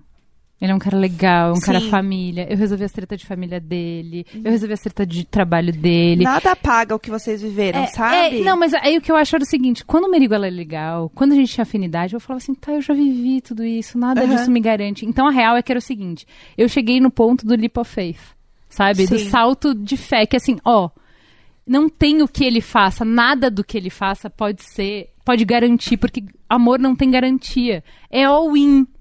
É, e assim, total. e aí cada vez que você se magoa é mais profundo. Então eu sabia onde eu tava entrando. E ele falou assim, cara, ou você vem, ou não tem como. E você tem que vir. E aí era assim, eu cheguei no ponto que era, eu vou perder esse cara que me ama tanto, que parece tão legal, porque eu tenho medo, porque eu sou covarde. Saca? E daí chega uma hora que você fala assim, você tem que ter coragem. Ninguém conquista nada na vida sem coragem, sabe? E assim, eu sou ateia ortodoxa. Mas a fé é uma coisa muito importante. Você não vai em lugar nenhum se você não tiver fé. E chega uma hora que assim, eu tive fé nele. Eu não tinha mais fé no amor. E eu tive fé nele. E amor é construção. Amor é um, é um tijolinho de cada vez. Não é que um dia você olha, se apaixona e as coisas estão resolvidas. Não é. Envolve muita coisa. Tipo, pra mim, quando as pessoas falam, ai, o amor, cara, dentro do que tá escrito amor, tem tanta coisa. Tem a confiança, o comprometimento, a lealdade, fidelidade pra uns, pra outros não. Mas assim, amor é um Objetivos em conjunto, comum, é, né? é valores em comum. comprometimento, são várias coisas, tipo, É parceria não é, mesmo, amor não é assim. um, um adjetivo, sabe? Tipo, ah, amor, não é, cara, amor é construção. E a gente já sabe que o amor romântico por si só não sustenta Não relações. sustenta. Sim. Então é uma construção que você todo dia tem que se dedicar e todo dia, todos os dias tem que falar sim. Não, é, eu quero isso- continuar. Essa palavra, sabe? essa palavra, dedicação, né? Uma das coisas que mais me comove no Merigo é o fato de que, por exemplo, tá, vamos discutir. E aí eu tenho uma frustração gigante que parece que ele não tá ouvindo nada, que ele, não, ele não entende, parece assim que ele nunca Sim. entende o que eu tô falando. No dia seguinte tá tudo diferente. Por quê? Porque ele pode talvez até não entender, muitas vezes ele pode não concordar, mas se ele entender o que é importante pra mim, Sim. Uhum. E é isso que- Beleza, e é que isso aí, importa, entendeu? sabe? Exatamente. Então, o que, eu, o que eu acho foda é o seguinte: realmente, não é só sentimento. É, tá, eu acho que isso aqui é importante e eu todos os dias vou me dedicar, que é a palavra que é, você falou. É, a eu vou me precisa dedicar pra se isso aqui. dedicar mesmo. E, cara, eu tenho uma personalidade que eu me comovo por isso. Eu vejo um cara que tá disposto a fazer um esforço. Tipo, Sim. ele pega junto, ele vai junto comigo. Se eu dou 10, ele dá 10, dá 15, dá 20. Cara, É isso. é isso, cara. É, porque é tem, isso. tem. Pra mim é isso. Ele fazendo isso tem um lugar onde você tá bem com É. você. Entendeu? Porque eles falam assim: eu estou amparada, eu estou acompanhada, tem uma pessoa que tá correndo junto comigo. Se ele fosse o cara que super fechado e você começa a se sentir invisível, ou que, apesar de tudo que você fala, nada muda, não era essa construção. É, é muito pelo jeito que ele lida que faz com que você fique bem. E isso é muito bonito de ser construído juntos. Tipo, não tem como viver essa relação de um lado só. Não, não dá. Tem que ser os Tem que, dois ser, juntos. tem que ser os É. dois juntos. Relação é isso. E é difícil, não é fácil. assim. Cara, é, e tem, é um e tem desafio, né? uma outra coisa que assim. Eu nem imagino como é fazer isso com criança, gente. Assim, admiro. Apenas admiro. Mas... Cara, ele sempre me faz sentir especial. Agora, ó, perguntar como é que foi o início. Eu sempre tirei sarro dele, porque assim, por conta desse começo, que foi difícil, arará, quando eu fiquei grávida, é, o que acontece? Ele tinha me levado pra Paris. Uh, e a gente fazia aniversário de namoro, olha só, né? Ai. Então, cada mês eu fazia um jantar temático. Então, Uhum. ah, jantar árabe. Aí a comida era árabe, a Uhum. bebida era árabe, fazia uma decoração árabe, não sei o quê. Ai, adorei essa ideia, inclusive. Fazia Gostei, várias. gostei, Muito bom. gostei. Eu era muito dedicada, gente. Por isso que eu tô falando o que ele, o que ele comprou, o que ele levou depois. Não sei, mas tudo bem, vamos lá. E aí, ele me levou pra Paris e quando eu fiquei grávida, eu ia levar ele pra Itália. E a gente ia, ai, olha que Amei. romântico, não sei o quê. E aí eu entreguei pra ele um presente e falei assim, então, eu tenho uma boa notícia e uma má notícia. a boa notícia, eu comprei uma viagem pra Itália e a má notícia é que a gente não vai. e aí eu dei... E aí eu dei o resultado do teste de gravidez. Ai. Não vamos, olha aí, não vai dar. O parto do Valentim, por exemplo, era uma viagem pra Noruega, Isso, gente. Pra visitar a exatamente. Sara. Tipo, é, vida, Verdade, vida era real, isso, né? era isso. Eu tava lá juntando dinheiro, tipo, cara, minha melhor amiga, fui morar na Noruega, em Tromso. Eu quero visitar, eu tô com saudade. Ah, eu tô ganhando um pouquinho melhor. jun- Juntei dinheiro. Não, Fábio, vai eu e você, não sei o que, não sei o que aí. Grávida. Foi É 14 mil no parto. É, Então, exa- exatamente Acabou a igual. viagem. Né? Aí, É ok. Aí, beleza. Então, não vamos mais viajar, né? Então, é, o- é o que temos, né, gente? Hum. Vamos aí, galera. E aí, ele... A gente... Bom, eu morava num kitnet, ele morava em outro kitnet. E aí, não tinha nem espaço pra botar o berço. Aí, vamos ter que pegar um apartamento, não sei o quê. Aí, ele me levou num restaurante bem legal. Pegou a aliança mais cara que o dinheiro pôde comprar, que era uma... Do dinheiro dele, né? Que era uma Tiffany. E jogou na minha cara. É o que eu conto. Ele jogou. Pá. É, não, porque o que ele fez? Ele simplesmente deu a aliança e falou assim: Eu não quero me mudar sem a gente estar casado. Foi isso. Ele nunca me pediu em casamento. E eu Foi sempre uma- falei isso. Aham. Aí Ele colocou uma condição. Foi um O que que- acordo. o que, que acontece? Não, aí a gente teve uma puta conversa, na, na, na, que foi legal, mas assim, toda vez que eu via, porque eu sou romântica, né? Então toda vez que eu via um pedido de casamento, eu falava: Você nunca me pediu em casamento. Pediu em Nunca, aconteceu, nunca aconteceu. E aí, esse ano. E aí, eu, bom, um ano depois. Dois anos depois, eu perdi a porra da aliança. Paciência. Ah, é uma Aí- questão física. O laço verdadeiro tá no coração. É, aquela E aí, Se fosse ele perdendo a aliança. Aí é, pô. Não, mas eu Tá perdi errado. do lado dele. A gente tava viajando pra comprar um enxoval da Nina e eu perdi. Beleza. Daí, eu fiquei quatro anos sem aliança e esse ano. Vamos ver. Ele. Um dia eu cheguei em casa. Seis anos depois. Seis anos depois. Um dia X, nada a ver. Eu cheguei em casa, velas por toda a casa. E aí eu. O que, que tá acontecendo? As crianças tudo vestidas de gala. Ai, que bonitinho! Ai, meu Deus! Aí eu, ele botou um filme desses Era tipo sete assim, a anos. quarta-feira. É. Tipo um dia aleatório. um filme desses sete anos. E aí, no final. E aí, inclusive, eu vi como a gente envelheceu. E aí, no final, um bronze, quer casar comigo. Quando eu vejo quer casar comigo, tá o Benjamin com um buquê de flores na minha frente, todo bonitinho. Eu vou mostrar fotos, que é muito fofo. E o Merigo ajoelhado, com a aliança na mão, pedindo em casamento. Eu já sou Tim Merigo. Olha É isso, é isso. aí, É gente. aquilo, Fazendo né? aquele coro junto com as É, amigas. aham, porque, porque já, já me sinto Melhor Tim Merigo. pessoa. melhor Dan, a pessoa. gente não queria seguir o seu episódio com um episódio que meio que humilha o jeito que... Casamento. Não, o Mirigo nunca, nunca pensou em te pedir em casamento durante o podcast de outras pessoas? É? É? Enfim, Dan, fica a dica pro próximo casamento. Enfim, Renovação de votos, entendeu? exato. Pode sempre mudar. Não, a aretinha com três anos já tá pronta pra segurar um buquê. Eu acho que já, Já dá. dá. Já dá pra ir Exato. treinando, Tá, fazendo, tá pensando no bem. vestido, Tá tudo né? É, bom, tudo que eu tenho a dizer sobre esse episódio é vocês humanos e suas emoções são fascinantes. É, Ah, eu acredito no amor. Eu, Eu- eu sei eu- que o eu amor é um também. negócio, assim, Eu doido, também. mas eu sou, eu, acredito. eu- eu sou como a Ju, eu não acredito em Deus, eu só acredito na gente, assim, inclusive o amor entre a gente. Isso, Não a gente, eu, você e a É, porque aí Jéssica, porque realmente aqui não é tem só... coisas pra acreditar. Eu não- Não vai ter Não jeito razões mesmo. para acreditar. Não, eu queria dizer que tem sim, porque vocês foram super fofinhas no Twitter, assim, e eu tava, tipo, eu não, não consigo ser muito fofinha ali naquele momento, mas eu queria dizer que eu valorizo muito não só a nossa amizade, que cresceu junto com o podcast, mas a gente criou algo muito legal que eu vejo que as pessoas admiram e que eu admiro muito o nosso trabalho aqui, eu gosto muito do nosso podcast. Ai, e que parecia sem o Dan. Ai, e... vocês fizeram Vendo amor. Foi o vinho? Foi o vinho batizado pelo Merigo que chegou aqui? Eu, tô tomando só água. Água batizada, não sei Exato. o que Água, é batizada- água É, é... Enfim, fica aí, porque no Twitter eu não fui fofinho, eu, É. eu quis ser fofinho. É, aqui. E você começou a fazer faculdade, né, Dan? Sim, é. Nossa, isso é, isso, isso é até um assunto meio chato, assim. Porque eu comecei a fazer faculdade e eu parei no meio, porque eu pagava minha faculdade. Eu fazia publicidade na Mackenzie e na época que eu estudei, na época que eu trabalhava numa empresa de engenharia. Nossa, vai, vai ficar muito confuso isso, porque tem que explicar a tour toda, né? Porque, Tudo tipo, bem. Não, você é um convidado. eu comecei a É. trabalhar, vamos lá, eu comecei a trabalhar com 16 anos. Eu entrei como auxiliar administrativo numa empresa. Guerreirinho! Guerreirinho! Guerreirinho!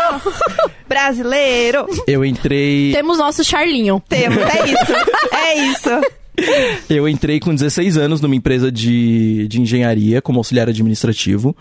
É, e eu fiquei, tipo, nessa função por uns dois anos, assim, até eu, tipo, ter uma. Até todo mundo do meu setor ser demitido e eu ficar sozinho.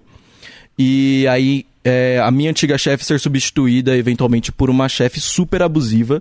Que na época, tipo, assim, desgraçou com a minha cabeça. E eu tava em época de vestibular e. 18 anos, né? Eu tinha 18 anos. Depois de dois anos. Sim. Tô ótima no carro. Ah, agora sim. Tô arrasando. Meu Deus, quem precisa do Gans fazer conta aqui, caralho? Ninguém. E aí. E aí foi, foi bem difícil, assim, porque, tipo, era uma época que, que eu achei que eu ia entrar realmente. Que eu, eu queria entrar na USP pra fazer publicidade na USP. É... Você não ficou encantado com a coisa da engenharia ali? Não. In- Inclusive, se você está estudando engenharia, pensa muito bem no que você está fazendo, porque é um mercado super abusivo. é, E é um mercado que, tipo. Muita gente fala bem, assim, sabe? E, e, e fala um monte de coisa. Você vai, você vai ganhar muito dinheiro se você fizer engenharia. Eu trabalhei com engenharia por quase cinco anos. E não é assim, sabe? Tipo, um milhão de pessoas se formam em engenharia, e beleza, um milhão de pessoas se formam em publicidade também. Só que, tipo. É, a engenharia é muito empresa de. é, eles não necessariamente, eles não, eles não necessariamente têm planos de carreiras muito bons e, e- e, tipo, então é muito fácil deles de uma empresa de engenharia ter tipo 30 estagiários e usar os 30 estagiários pra desenhar e depois jogar todos fora e aí tipo contratar mais 30 assim, sabe? Entendi. Lembra quando a gente falou de profissão num programa passado, que até o saltava? E eu falei, né? Ah, mas a gente, como mãe, fica nessa, tipo, ah, eu quero que meu filho tenha uma profissão segura e tal, tal, tal, engenheiro arquiteto. O que teve gente no grupo falando, não! Não. Não deseja, não pensa nisso, porque é foda e não sei o que, tô me fudendo. E é real, né? Porque É um tem muito mito, esse né? estigma de que Tipo- você vai ser arquiteto e você vai ser engenheiro e você vai ganhar dinheiro fácil, mas não, não, não é assim. Tem muita gente se formando. Pelo contrário, E- né? Mas acho que é Sim. justamente por isso, então. Acho que tanta gente vai fazer porque, tipo, a família fala. Sim. Ai, porque você vai ganhar dinheiro, então vai lá e faz. Que o mercado fica sobrecarregado, né? Fica cheio a, de gente. A minha família, a minha família mesmo me incentivava muito assim a fazer qualquer coisa relacionada a TI. Então, tipo, desde pequeno essa era a parada lá em casa. Você vai Mas fazer porque tem TI. gente de TI na sua família ou porque era tem uma um pressão? Tio, tem um tio e é o tio que se deu bem. Não, não é.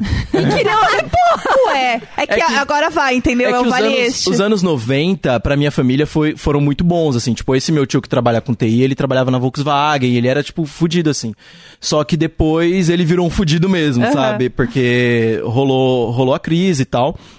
É, e aí ele não conseguiu emprego de novo, porque TI é assim, cara. Se você tem que estar se renovando toda hora, Sim. porque senão, tipo, daqui cinco anos você já não sabe mais É nada. outra coisa, né? Total. É tipo trabalhar com internet digital. A gente tem que ficar o tempo inteiro olhando, senão Sim. muda tudo, né? Sim. E o. E assim, se, se al- algum ouvinte faz qualquer coisa relacionada à tecnologia, sabe muito bem disso. É, e, e- e, cara, assim, eu gosto muito de tecnologia, gosto muito, muito, muito mesmo. Ah, ouço milhares de podcasts sobre tecnologia, gosto de ler sobre. É, mas não é uma parada que eu quero trabalhar. E eu sempre soube disso, e eu quase eu quase caí nessa. Eu quase, tipo, é, prestei vestibular pra fazer ciência da computação. Ah, e aí, tipo, de última hora eu falei assim, não, eu quero trabalhar com comunicação. Aham. E... E aí, beleza, eu fui trabalhar com comunicação. Porque o meu sonho desde pequeno é ser roteirista. Eu quero ser roteirista de cinema, eu quero escrever filme, eu quero. É isso que eu quero fazer na minha vida. Só que eu sei que não é assim que eu vou ganhar dinheiro, sabe? Então eu. eu eu queria começar a trabalhar com publicidade, pra começar a trabalhar com filme publicitário e tal. Aham. E aí encontrar um. não tô entendendo. Ela tá fazendo stories mostrando o Dan falando. Muito E aí- compenetrado. E aí tentar. Tentar, tipo. Entrar no. no, no, no- em filme ficcional e tal, Sim. tentar entrar em cinema. Você quer fazer o que especificamente? Ficção, então? né? Sim, eu quero, eu quero trabalhar com. Na verdade, eu quero começar com documentários. Eu Aham. tenho várias ideias de documentários, Amo assim, alô. documentários. É, Oi, pessoal. Oi, Oi, Netflix. pessoal. Oi, Netflix. Tudo bom? E. Inclusive, eu posso falar um negócio? Uma Todas vez eu. Eu soltei no, no Twitter, assim, de brincadeira, e falei, tipo. É, Oi, Netflix, eu tenho vários roteiros aqui que eu escrevo desde que eu tinha 14 anos de idade, e assim, eu vendo a preço de banana pra vocês, sabe? Tipo, vocês me Aham. pagar o McDonald's é de vocês. É, E aí o André Pili. O André Pili Olha. falou assim, tipo, pô, manda os seus roteiros pra mim. Ele nunca mais respondeu. Então, alô, André Pili, eu estou Oi, esperando André o Pili, seu- tudo bom? Oi, André Pili. Oi, pessoal, vocês podem marcar o André Pili no Instagram, no Instagram não, no, No Twitter, Twitter. e falar, ah, você foi citado lá, o Dan falou que mandou umas coisas pra você. Vamos, É. vamos fazer essa tour acontecer, sim. E, enfim, aí eu, sem- eu, eu sempre eu sempre quis fazer cinema e tal, mas eu sabia que esse não era o caminho, assim, tipo, não, eu não tinha que começar por aí, então eu sabia que eu queria, que eu tinha que começar por, por publicidade, e fui fazer publicidade. É, não consegui entrar numa, numa universidade pública, e aí bateu os 20 anos ali, e aí, tipo, eu comecei a ficar desesperado, sabe? Eu tava... Nossa, eu lembro deste momento da minha vida. Eu, tipo, eu não sou mais a adolescentezinha que saiu da escola. É Britney Spears, Agora né? eu tenho 20 e Not eu a preciso girl, ser alguma coisa, woman. né? Porque tá todo mundo te cobrando que você seja alguma coisa. Gente, há dois Uhum. anos tava pedindo pra ir no banheiro. E Aham. agora as pessoas querem que você seja alguém. Gente, Que assim, não tem um meio termo, não, tem, galera? Não tem, é Tipo, horrível. Eu lembro bem assim, eu lembro de um, de um momento da minha vida que foi esse. Eu falei assim, meu Deus, eu tenho 20 anos. Hoje eu com 30 fico assim. Ai, tadinho. Ô, anjo. Ô, anjo. É, o meu colégio, como era normalmente privilégios, o privilégios era assim, o primeiro, segundo e terceiro ano... Não, mentira. O terceiro ano você podia escolher se você queria fazer voltado para humanas, exatas ou biológicas.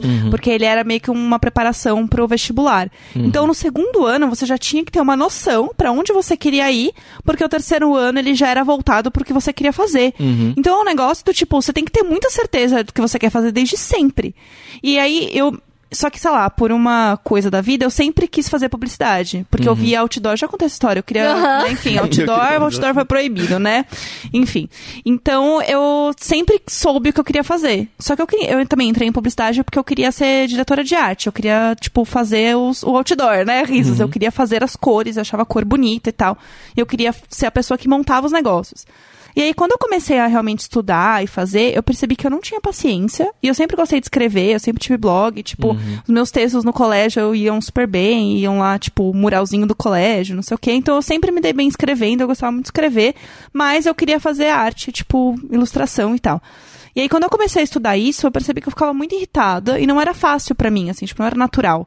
E aí, teve um dia que foi o dia que eu falei, tá, isso não é pra mim. Não sei se vocês lembram que teve um dia que teve uma, um- meio que um terremoto em São Paulo. Tipo, não sei se era nascido, aquelas...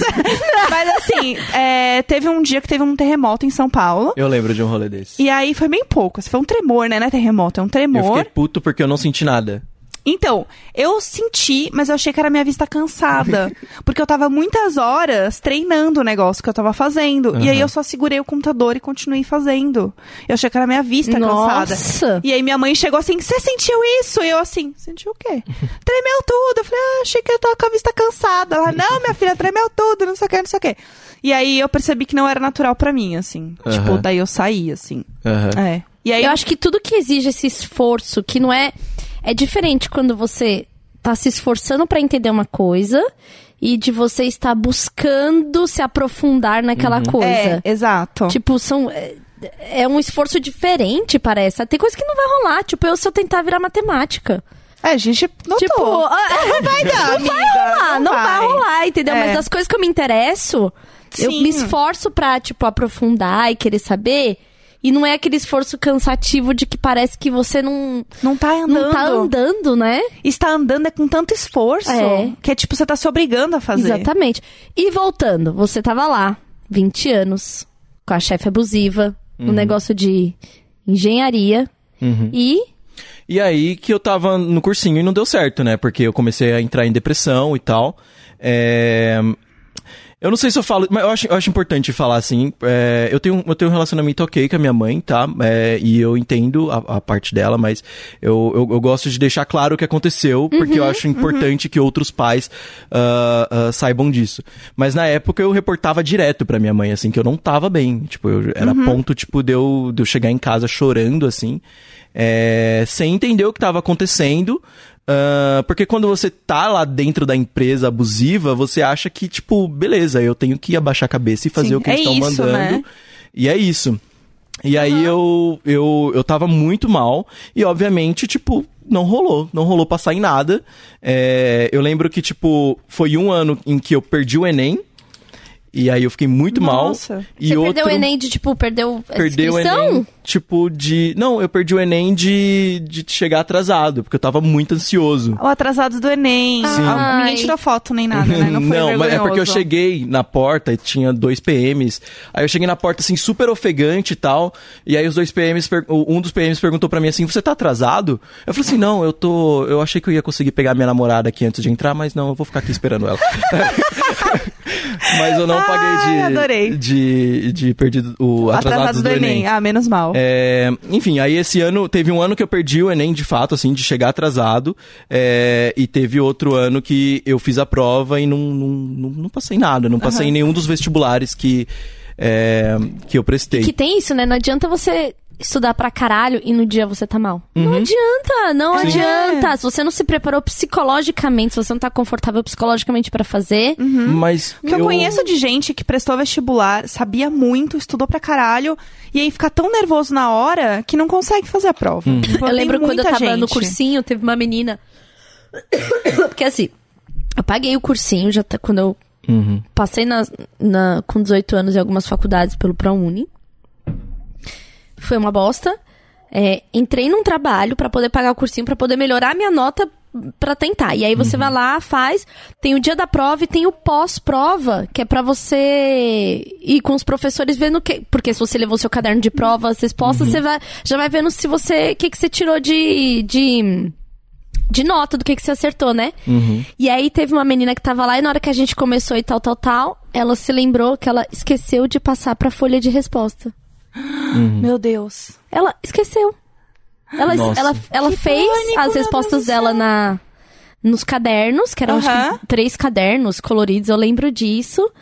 E aí ela falou assim: Ai, tadinha. É eu um medo, é, é, é, é um medo real, assim, de vestibular. Isso é, isso é muito E ela bizarro. esqueceu. Ela simplesmente esqueceu de passar pro, pro fazer lá os bolinha. Cara, eu ficava que ela muito ficou, nervosa. ela ficou muito tempo, né? Porque acho que era até cinco horas que você pode ficar e tal. E ela ficou, tipo, muito tempo elaborando as questões e tal, não sei o que, não sei o que. Que aí deu o tempo ela foi embora. Uhum. Sem Deus. colocar os, os negocinhos. Que pânico. Você imagina? Tadinha. Eu ficava A muito frustração nervosa, que é. cara. Eu só passei vestibular porque eu achava que eu não tinha aprendido o suficiente no colégio. Hermione. Eu achava que eu não tinha aprendido o suficiente no colégio. E eu queria fazer um ano de cursinho pra estudar mais e pra ter certeza que eu realmente queria fazer publicidade. Porque assim, eu sabia que eu era de humanas, 100%. Afinal, eu reprovei no Kumon, então eu sabia que não era meu lance. Mas eu queria fazer, tipo, ou cinema, ou jornalismo, ou não sabia se era bem publicidade. E aí eu falei, eu quero fazer um ano de cursinho pra, tipo, pensar e tal. E aí eu fui fazer a prova do tipo, ah, eu vou fazer porque eu, eu tenho que fazer, mas eu acho que não é a hora. E aí eu passei, porque eu fui muito relaxada a fazer a prova. Eu fui muito tranquila. E aí eu passei. Quando eu tinha que fazer é, no colégio, eu tinha um negócio que era tipo provão, que chamava, que era uns testes pra você fazer vestibular. Eu ia muito mal, porque eu ficava muito tensa, porque eu sabia que aquilo era a minha avaliação lá dentro, se eu tava bem ou não. E daí depois eles colavam aquela avaliação na sala e deixavam pra todo mundo ver, tipo. Gente, pelo amor de Deus, né? Por muito, lá, um mês, assim, resultados do provão. E aí você tava pra ver a nota de todo mundo da sala. Isso era desesperador. Eu tinha muito medo de ir mal. E aí, tipo, todo dia eu e todas as pessoas da minha sala iam ver quanto eu fui mal, assim. Claro que ninguém liga, mas a gente se importa muito. E aí eu lembro que era um pânico enorme, assim. Ainda mais que eu me cobrava pra caramba. Uhum. Então foi um negócio muito, muito louco. assim. Eu acho, eu acho muito legal essa- esses cursinhos que, que fazem, tipo, semana, tipo, pro aluno relaxar, tá ligado? Porque isso é muito importante, assim. Sim. Mas você é meio novo, né? Eu não lembro de nada disso. Há, É, eu acho que é meio não novo. é da minha época há 10 também. há 10 não, há 12 anos eu não lembro de absolutamente nada, assim. Quando, quando eu fiz cursinho, é, eu, eu fiz dois anos de cursinho. Quando eu fiz cursinho, rolava isso. E era bem legal, assim, porque, tipo, muita gente realmente perde, perde pontuação porque tá nervoso. E aí não consegue assimilar a informação, não consegue lembrar de fórmula e, e enfim. Já, já, foi. já pagamos esse mico juntos. Tá ótimo. Agora a gente já atravessou o ridículo. Exato. É Tem uma isso. historinha sobre isso. Quer já? Quero, porque Quero. eu já ia Adoro. perguntar se tem isso no teatro e tal. Uma vez, eh, quando eu fui fazer o Galileu Galilei, a Cibele Forjaz dirigia, incrível Cibele Forjaz.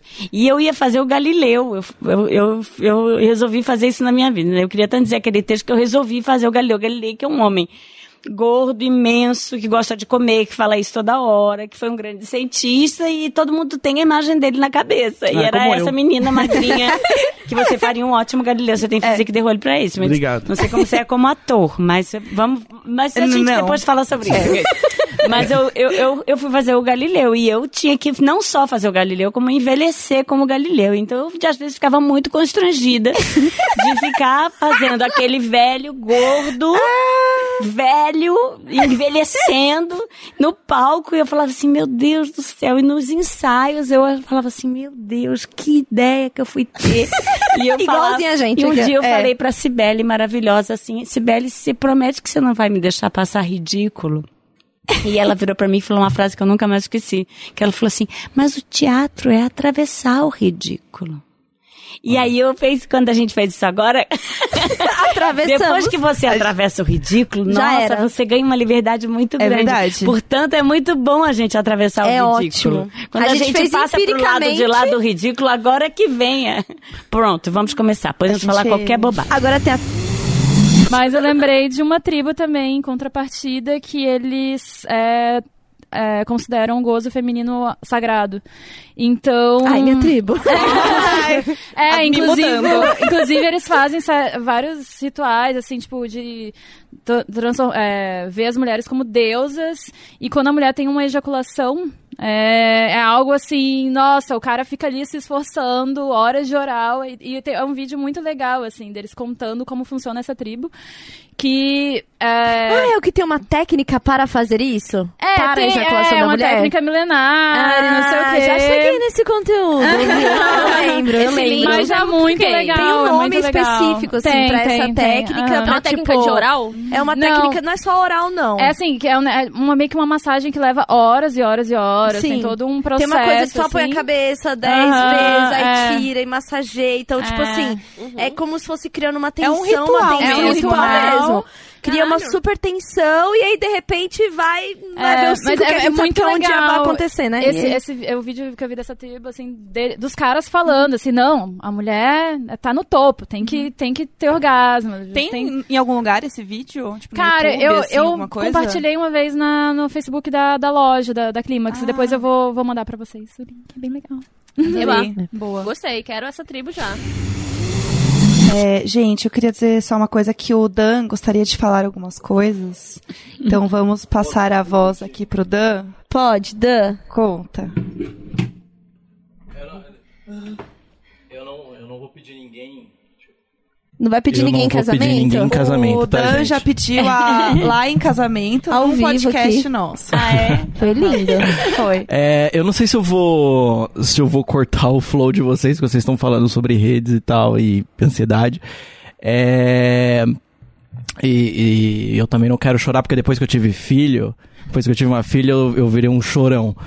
É, mas eu, eu, eu vim pra eu vim para essa gravação hoje. Eu falei pra minha mãe e pra minha avó que eu ia te encontrar e, e eu acho muito legal como como você tá no imaginário delas e como você E como você tá no meu também. E, e eu, eu, eu, eu queria eu queria muito te falar isso, eu queria que os, que os ouvintes ouv, ouvissem isso Ai, também. eu já vou chorar.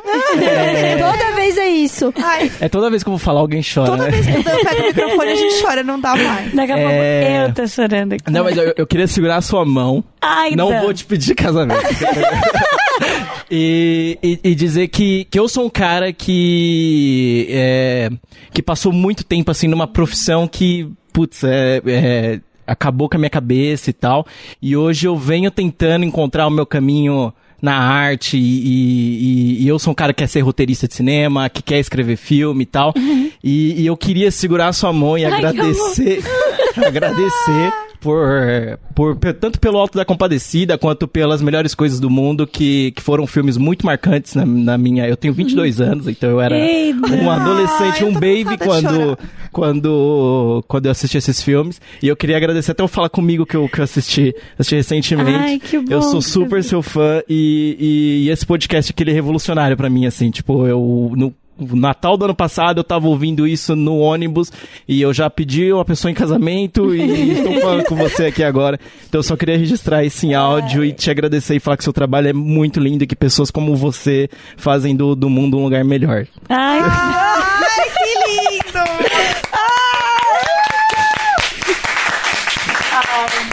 Ah, que lindo! Não aguento mais o Dan protagonismo, protagonista de minhas lágrimas. agora eu que digo aqui que eu não vou esquecer isso. Ah, e... Obrigada, tá? Muito obrigada. Lindo. É... Ai, o Dan é tudo. Não, gente, bichinhos. Ai, gente, fazer um nude hoje em dia é muito elaborado. Eu Não. tenho um pouco de, de, de preguiça, assim. Precisa toda uma iluminação, né? É. Você precisa estar se sentindo bem e tal. É, não e, e muito difícil fazer, colocar no timer, sabe? Tem outra coisa também, que é uma coisa chata, que é uma coisa que o homem sempre faz, que é... Mas essa foto não é de agora. Ah, Pois é, né? Você tá lá se esforçando, sabe? Querendo mandar ali um estímulo visual pra pessoa ficar mas de é reparo. de agora. Aí dá vontade de falar desse pra pessoa, mas quando você compra uma Playboy, você não reclama. A foto também não é de agora. Né? Esse é um ótimo argumento, assim. Mas se e aí? tivesse saído uma Parceiro. edição anterior, entendeu? Não é isso. Não é, Não é isso. Tá, o que, que vocês têm? O que, que você tem a Ah. dizer sobre isso? Eu não falei nada. Eu. É, tu. Eu não falei nada, não. Eu só me Ah, Aham. Visualmente. Visualmente. Exatamente é, não- isso. Um desconforto aparente. Não, é porque o que? Você pensa assim, ó, você tá ali naquele pã, pá de pá, aí aquelas coisas tudo envolvência, pã. Ouvindo já o quê? Podcast da Yasmin Turbininha, pá, pá, aquelas ondas todas. Aí chega a pessoa e manda aquela foto assim, pá, e você pensa tipo, caralho, cuzão. Ela mandou pra mim essa foto, já pode ter mandado pra um bocado. Porque não, Não foi é um bagulho agora, né? exclusivo. Como é que tem fantástico na Não é o bagulho exclusivo. Exato.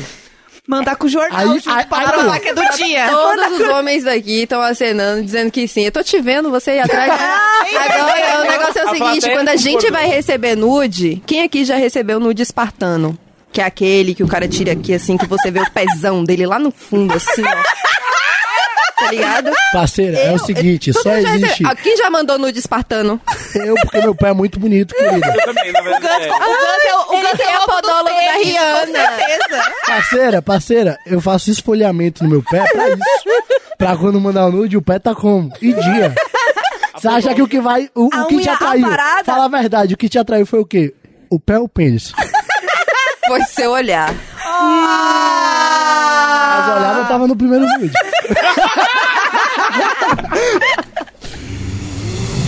Quando eu tinha 20 anos, ah, dois anos atrás, desculpa. Ai, quanto tempo! Eu preferia não meu saber fazer Deus. conta agora. Não, eu tava, eu tava realmente assim no, no, no auge da minha bad e tava dando tudo errado, tava tipo. Não sabia mais se. se- Não sabia mais o que eu ia fazer, não tava conseguindo passar em faculdade nem nada e tal. Eu não esperava que eu fosse. que eu fosse viver isso que eu tô vivendo esse ano, sabe? E. E tanto, tanto o lance, tipo, da RefDef e tal, que, que é muito legal, ah, quanto o lance, tipo, de compartilhar a maternidade da Laila, que pra mim é super importante. Eu super. Eu super gosto do, do, do que a gente tá construindo. É, e, e, e para mim, assim, desde que. Desde que a Areta e a Laila entraram na minha vida, foi muito tipo de. Beleza. Ai, já quero É. chorar. Eu tô, eu tô aqui, ó. Ah, ah. Foi muito, Eu tipo... sou velha mesmo. Foi porque, porque em Eu me 2000... emociono com o amor do- da geração Y. Ai, ai, o jovem. É, em, 2000, em 2020 eu tava, eu tava muito mal a ponto de pensar em, em- em fazer merda, Em sabe? 2020? Tipo, em, 2000, em 2016. Ai, que susto. É que, é que a nossa 2016. geração. É a nossa geração vive no futuro. É, essa, essa geração jovem, Mas, mas em 2016 eu tava muito mal a ponto de pensar, tipo, sei lá, em suicídio e Uhum. tal. Nunca cheguei de fato a tentar nada, mas é um pensamento que fica na sua cabeça e que fica no canto do quarto como uma, como uma solução e tal. E o ouvinte não sabe, mas a Laila é minha, é minha amiga desde dos 11, 12 anos de idade. Ai, eu amo a história. Conta a história. Conta a história. É. Tá. é, eu e a Laila, a, a gente nunca tinha se visto até o começo do ano. É, mas a gente. Que? Como assim? É. Sério? Vocês eram amigos Eu virtuais. acho que a gente era amigo virtual. Você não sabia? Isso é muito coisa da nossa geração. Essa coisa eu não sabia! Meu Deus do céu! Acho que quando o! Dan falava, eu sempre pensei, eu sempre imaginei escola. Eu também. Escola. Escola, bairro. Eu achei que era Mas- do bairro. Eu achei que era do bairro. Gente, mas eu tô chocada. Apesar, apesar da gente nunca, não, nunca ter estudado na mesma escola, a gente meio que compartilhou aquela fase. Ah, não. sabe? É coisa da geração de vocês que não tem diferença, o amigo. Uhum. Não, eu já Ai, eu tive quero isso. chorar.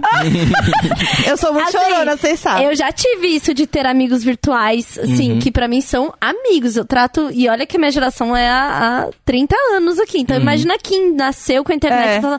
Não tem mesmo essa divisão. É, uma, é nela. É. Você é amiga, você foi amigo dela por oito anos mesmo, Uhum. né? Tipo, vocês. Sim. Vocês conheceram como na internet? A gente, então, é, a gente foi assistir Percy Jackson. é, e o Ladrão de Raios. A gente não. Eu e a irmã dela fomos assistir Percy Jackson com umas amigas e tal, e um amigo meu. É, conheci a irmã dela e tal, a gente assistiu o filme. O filme não é legal, né? Fica contraindicação. é, e aí, tipo. Não, mas isso há 11, há 8 anos? e, tipo, há oito anos. Nossa, Tem tanto tempo esse filme? Esse caraca, esse filme? Amiga velho. Nossa, eu tô ó, passada, vamos. Ah, E aí, e aí, tipo, a Você gente foi assistir com um grupo. A gente e foi assistir no com um grupo, grupo, tinha a irmã dela. Tinha a irmã dela. E aí a gente. Eu, eu- eu- eu contei essa história tantas vezes, mas agora eu tô nervoso, mas enfim. É, E aí a gente, a gente começou a se falar, porque, tipo, eu comecei a falar com a irmã dela e eventualmente consegui o contato de MSN dela. Amo. E aí a gente começou a. A irmã dela falou assim: ai, tem um menino que é mó legal. Não sei, eu não sei exatamente como que foi. É, Você lembra como, como que foi? Foi a Laísla que me passou o seu, seu- Não sei, enfim. A Laísla é a irmã dela. É, Passa aí pra. pra Fala aí, fala aí. conta. Com- Vai, Laila.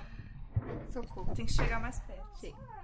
é, Eu acho que foi a, a minha irmã hum. que conversava com ele e aí eu era É. aquela irmã intrusa nos, Aham. nos amigos, É. sabe? E aí a gente começou a conversar também, aí eu adicionei ele no MSN. Aí conta a história que você... É, no Orkut. Meu primeiro DP do Orkut, inclusive. Meu, tá, tá datado o nosso, entendeu? Era pra acontecer. Gente, é muito na internet. É, muito na internet. Inclusive, esses dias o Facebook lembrou a gente um post que eu não sei se a Jéssica viu. É, que ele falando assim, eu e a Laila estamos nos cutucando, entendam o que quiserem. E a gente não falava nada, só ficava se cutucando. Isso há seis anos atrás. Hoje a gente tá casado. Seis anos! Isso, porque ele começou a namorar uma colega nossa. Uhum. Ah, é verdade. Con- con- conta essa parte. Eu, eu comecei a namorar uma colega que tava nesse rolê, Ah, só que aí, tipo, meio que essa pessoa maravilhosa Ah. me roubou dela. que não- nem vi ao vivo e roubou. Roubou. E aí a gente. A gente, Passada. a gente brincou de Passada a namorar um tempo. É... E nunca tinha se visto? Vocês não fizeram um encontro? A gente tentou várias vezes, assim. Inclusive, teve um Deus. encontro que, ah, que a, gente, a, a gente tinha marcado e tal. Acho que você já tava no Rio. Ela, porque ela foi estudar no Rio depois, a gente se separou, assim. Ela foi Ah, pro Rio tá. tal. Um drama. Ah, claro, tem Ah, que ter o tem drama. Na jornada Tem do que ter o herói, drama. tem que ter o drama, né? Eu preciso o de uma boa desafio. história pro É, meu O roteiro. desafio. Olha lá, você tem o É. roteiro pronto aí. E aí a gente. A gente. A gente se separou, ela foi pro Rio e tal. E a gente. Quando ela voltou, o- em 2016, eu acho. Quando ela voltou, a gente tinha marcado de se ver, mas foi tipo. O, o dia em que minha avó tinha falecido, assim. Nossa. e aí sempre gente. acontecia alguma coisa. Tipo, a gente Alô, nunca Netflix. conseguia. Oi, tudo bom? Oi. Arroba, arroba Netflix Brasil, tudo bom? Oi, a, sumido. gente, a gente nunca. É, a novela É, mexicana. Televisa. É, a gente nunca conseguia se ver e tal, mas a gente sempre foi muito amiga. A Laila passou pelas crises dela, eu passei pelas minhas. e a Vocês gente... eram confidentes. Eu acho que sim, é, acho que sim. Porque, tipo, sempre que. A gente não se falava com uma constância tão grande, mas a gente se falava sempre em que um precisava do outro. Que se apoiavam. Sim. É. Ai, cara de cachorro. amiga, eu já tô chorando, sabe que eu choro pra tudo. E aí. Humilhado. E aí, tipo. É, indo- ela voltou do Rio pra cá porque ela ficou grávida e tal, veio ficar perto da mãe dela e tal. E, e aí eu falei, putz, é agora que eu não posso pagar de cuzão e vazar, sabe? Por mais que eu esteja aqui no, no plano virtual. É, E aí eu chamei ela pra gravar uma semana na vida, porque eu sabia que ela tinha muita coisa pra falar. Ela é uma pessoa inteligentíssima, maravilhosa. É, Eu sabia que ela tinha bastante coisa pra falar e tal. E eu chamei ela pra gravar com umas, com umas amigas, assim. É, foi maravilhoso. E foi a Ela tava primeira- grávida. Ela tava grávida. Tava de quantos meses? Não, eu ia fazer oito. Eita! E estava com emoção. barrigão, assim, maravilhosa, linda demais. E você ficou, ah, meu Deus. E eu, assim, eu, eu sempre fui apaixonado por ela.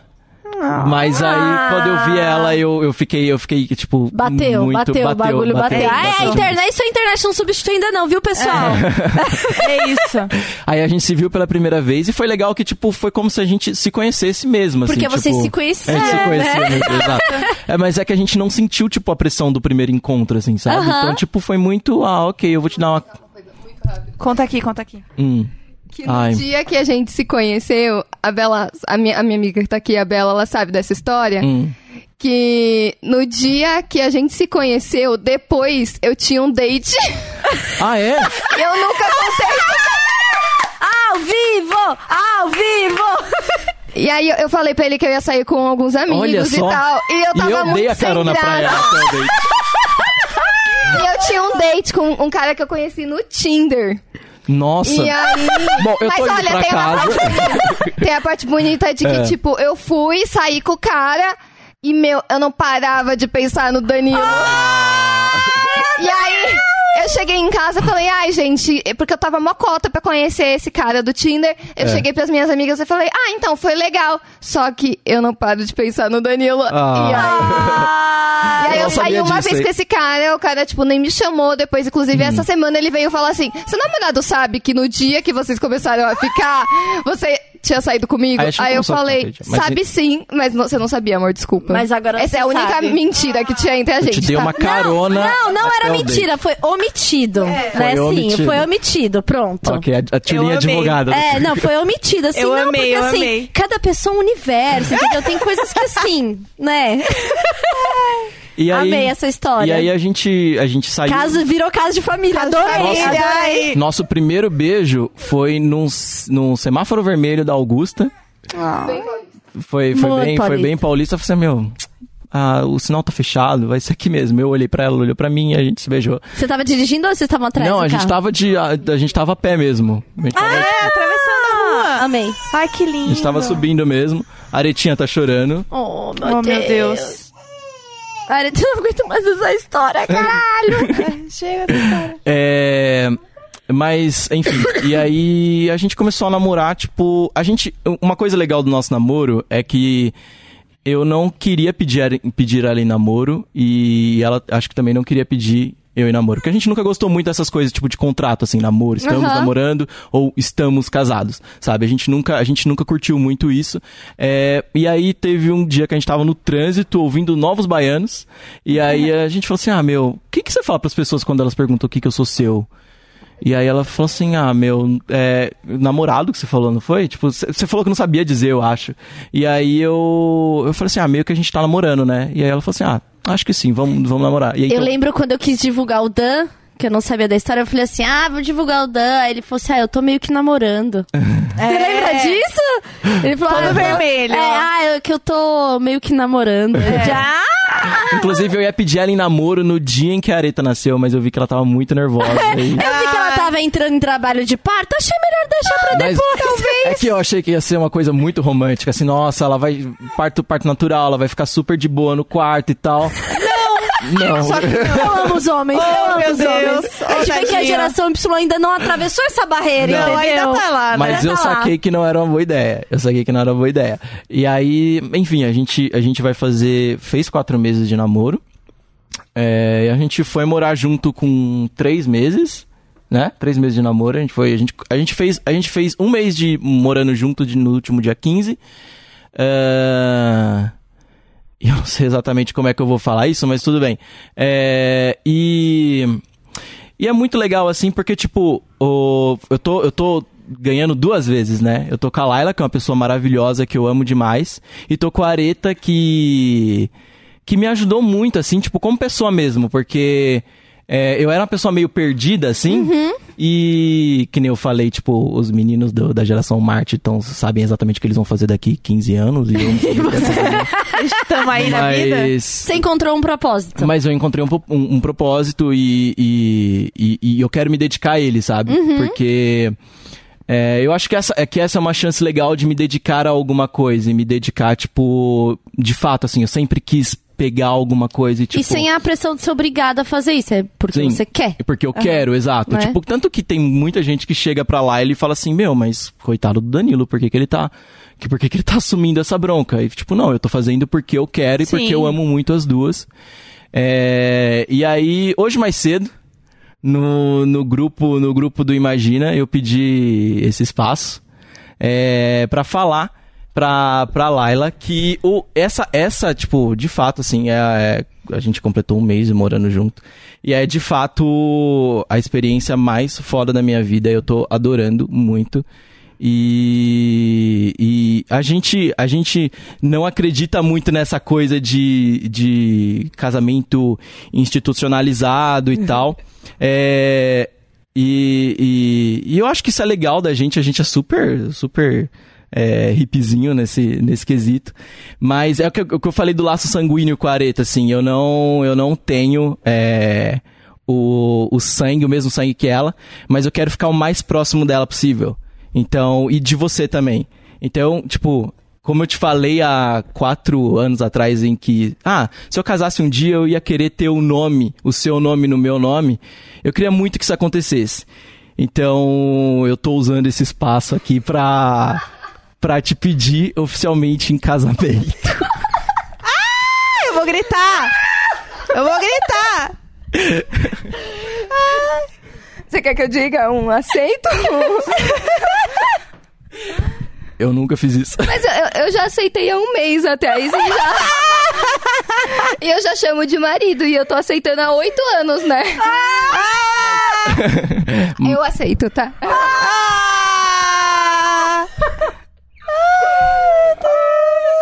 Eu tô passando mal. Eu tô chorando. Ai, mas é isso. Eu te amo, eu te amo muito, muito, muito. Eu amo muito a Areta e, e eu tô muito orgulhoso do que do, do- da- dessa família que a gente tá construindo. É, e, e eu acho legal que a gente joga na cara de todo mundo que falou que, que não ia dar certo, que a gente era imaturo, que a gente não sabia o que tava fazendo.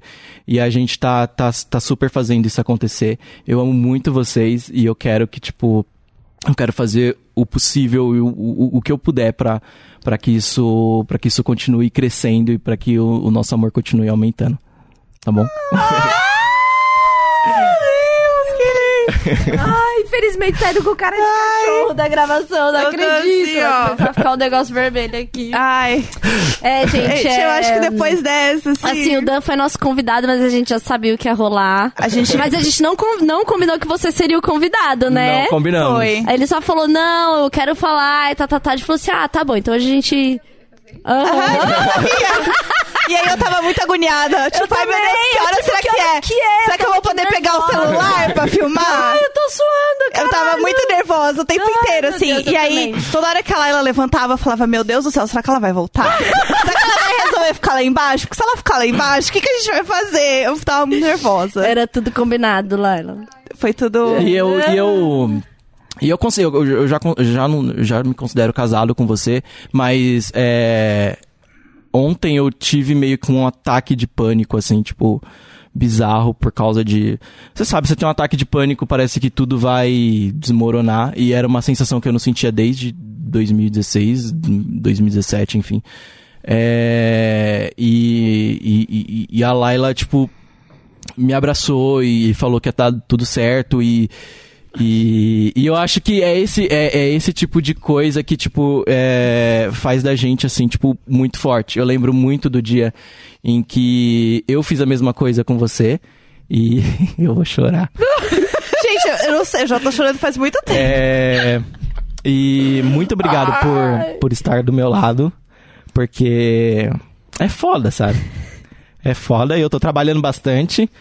É, mas eu vou, eu vou, juro que eu vou tentar passar o máximo de tempo possível em casa com vocês. Meu Deus. É, e eu amo muito você, tá bom? Vai sair todo mundo com cara de cachorro daqui. Choramos mais careta, é isso. Choramos mais careta. Ai, gente, com esta. Ai, Eu- a, gente, a gente tá chorando mesmo.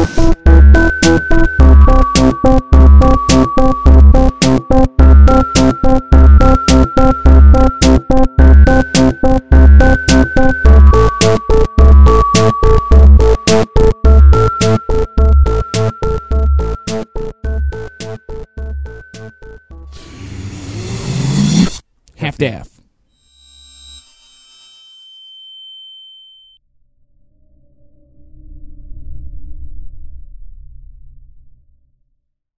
Aí eu que fui no banheiro agora e coloquei meu cinto errado. Não consigo mais tirar. Não posso tomar água, porque senão eu não vou conseguir mijar. Vamos começar. Vamos começar com, com os problemas de cinto de Jéssica. Gente, agora eu tô presa no meu próprio cinto. Eu nunca mais vou fazer xixi. Ou eu, eu não posso xixi até chegar em casa agora. Por quê? Por que, que, que você colocou? O que, que Eu não aconteceu? sei, gente. Eu pus meu cinto ao contrário. Mas Eu você não, não consegue tirar a calça? eu não consigo tirar minha calça.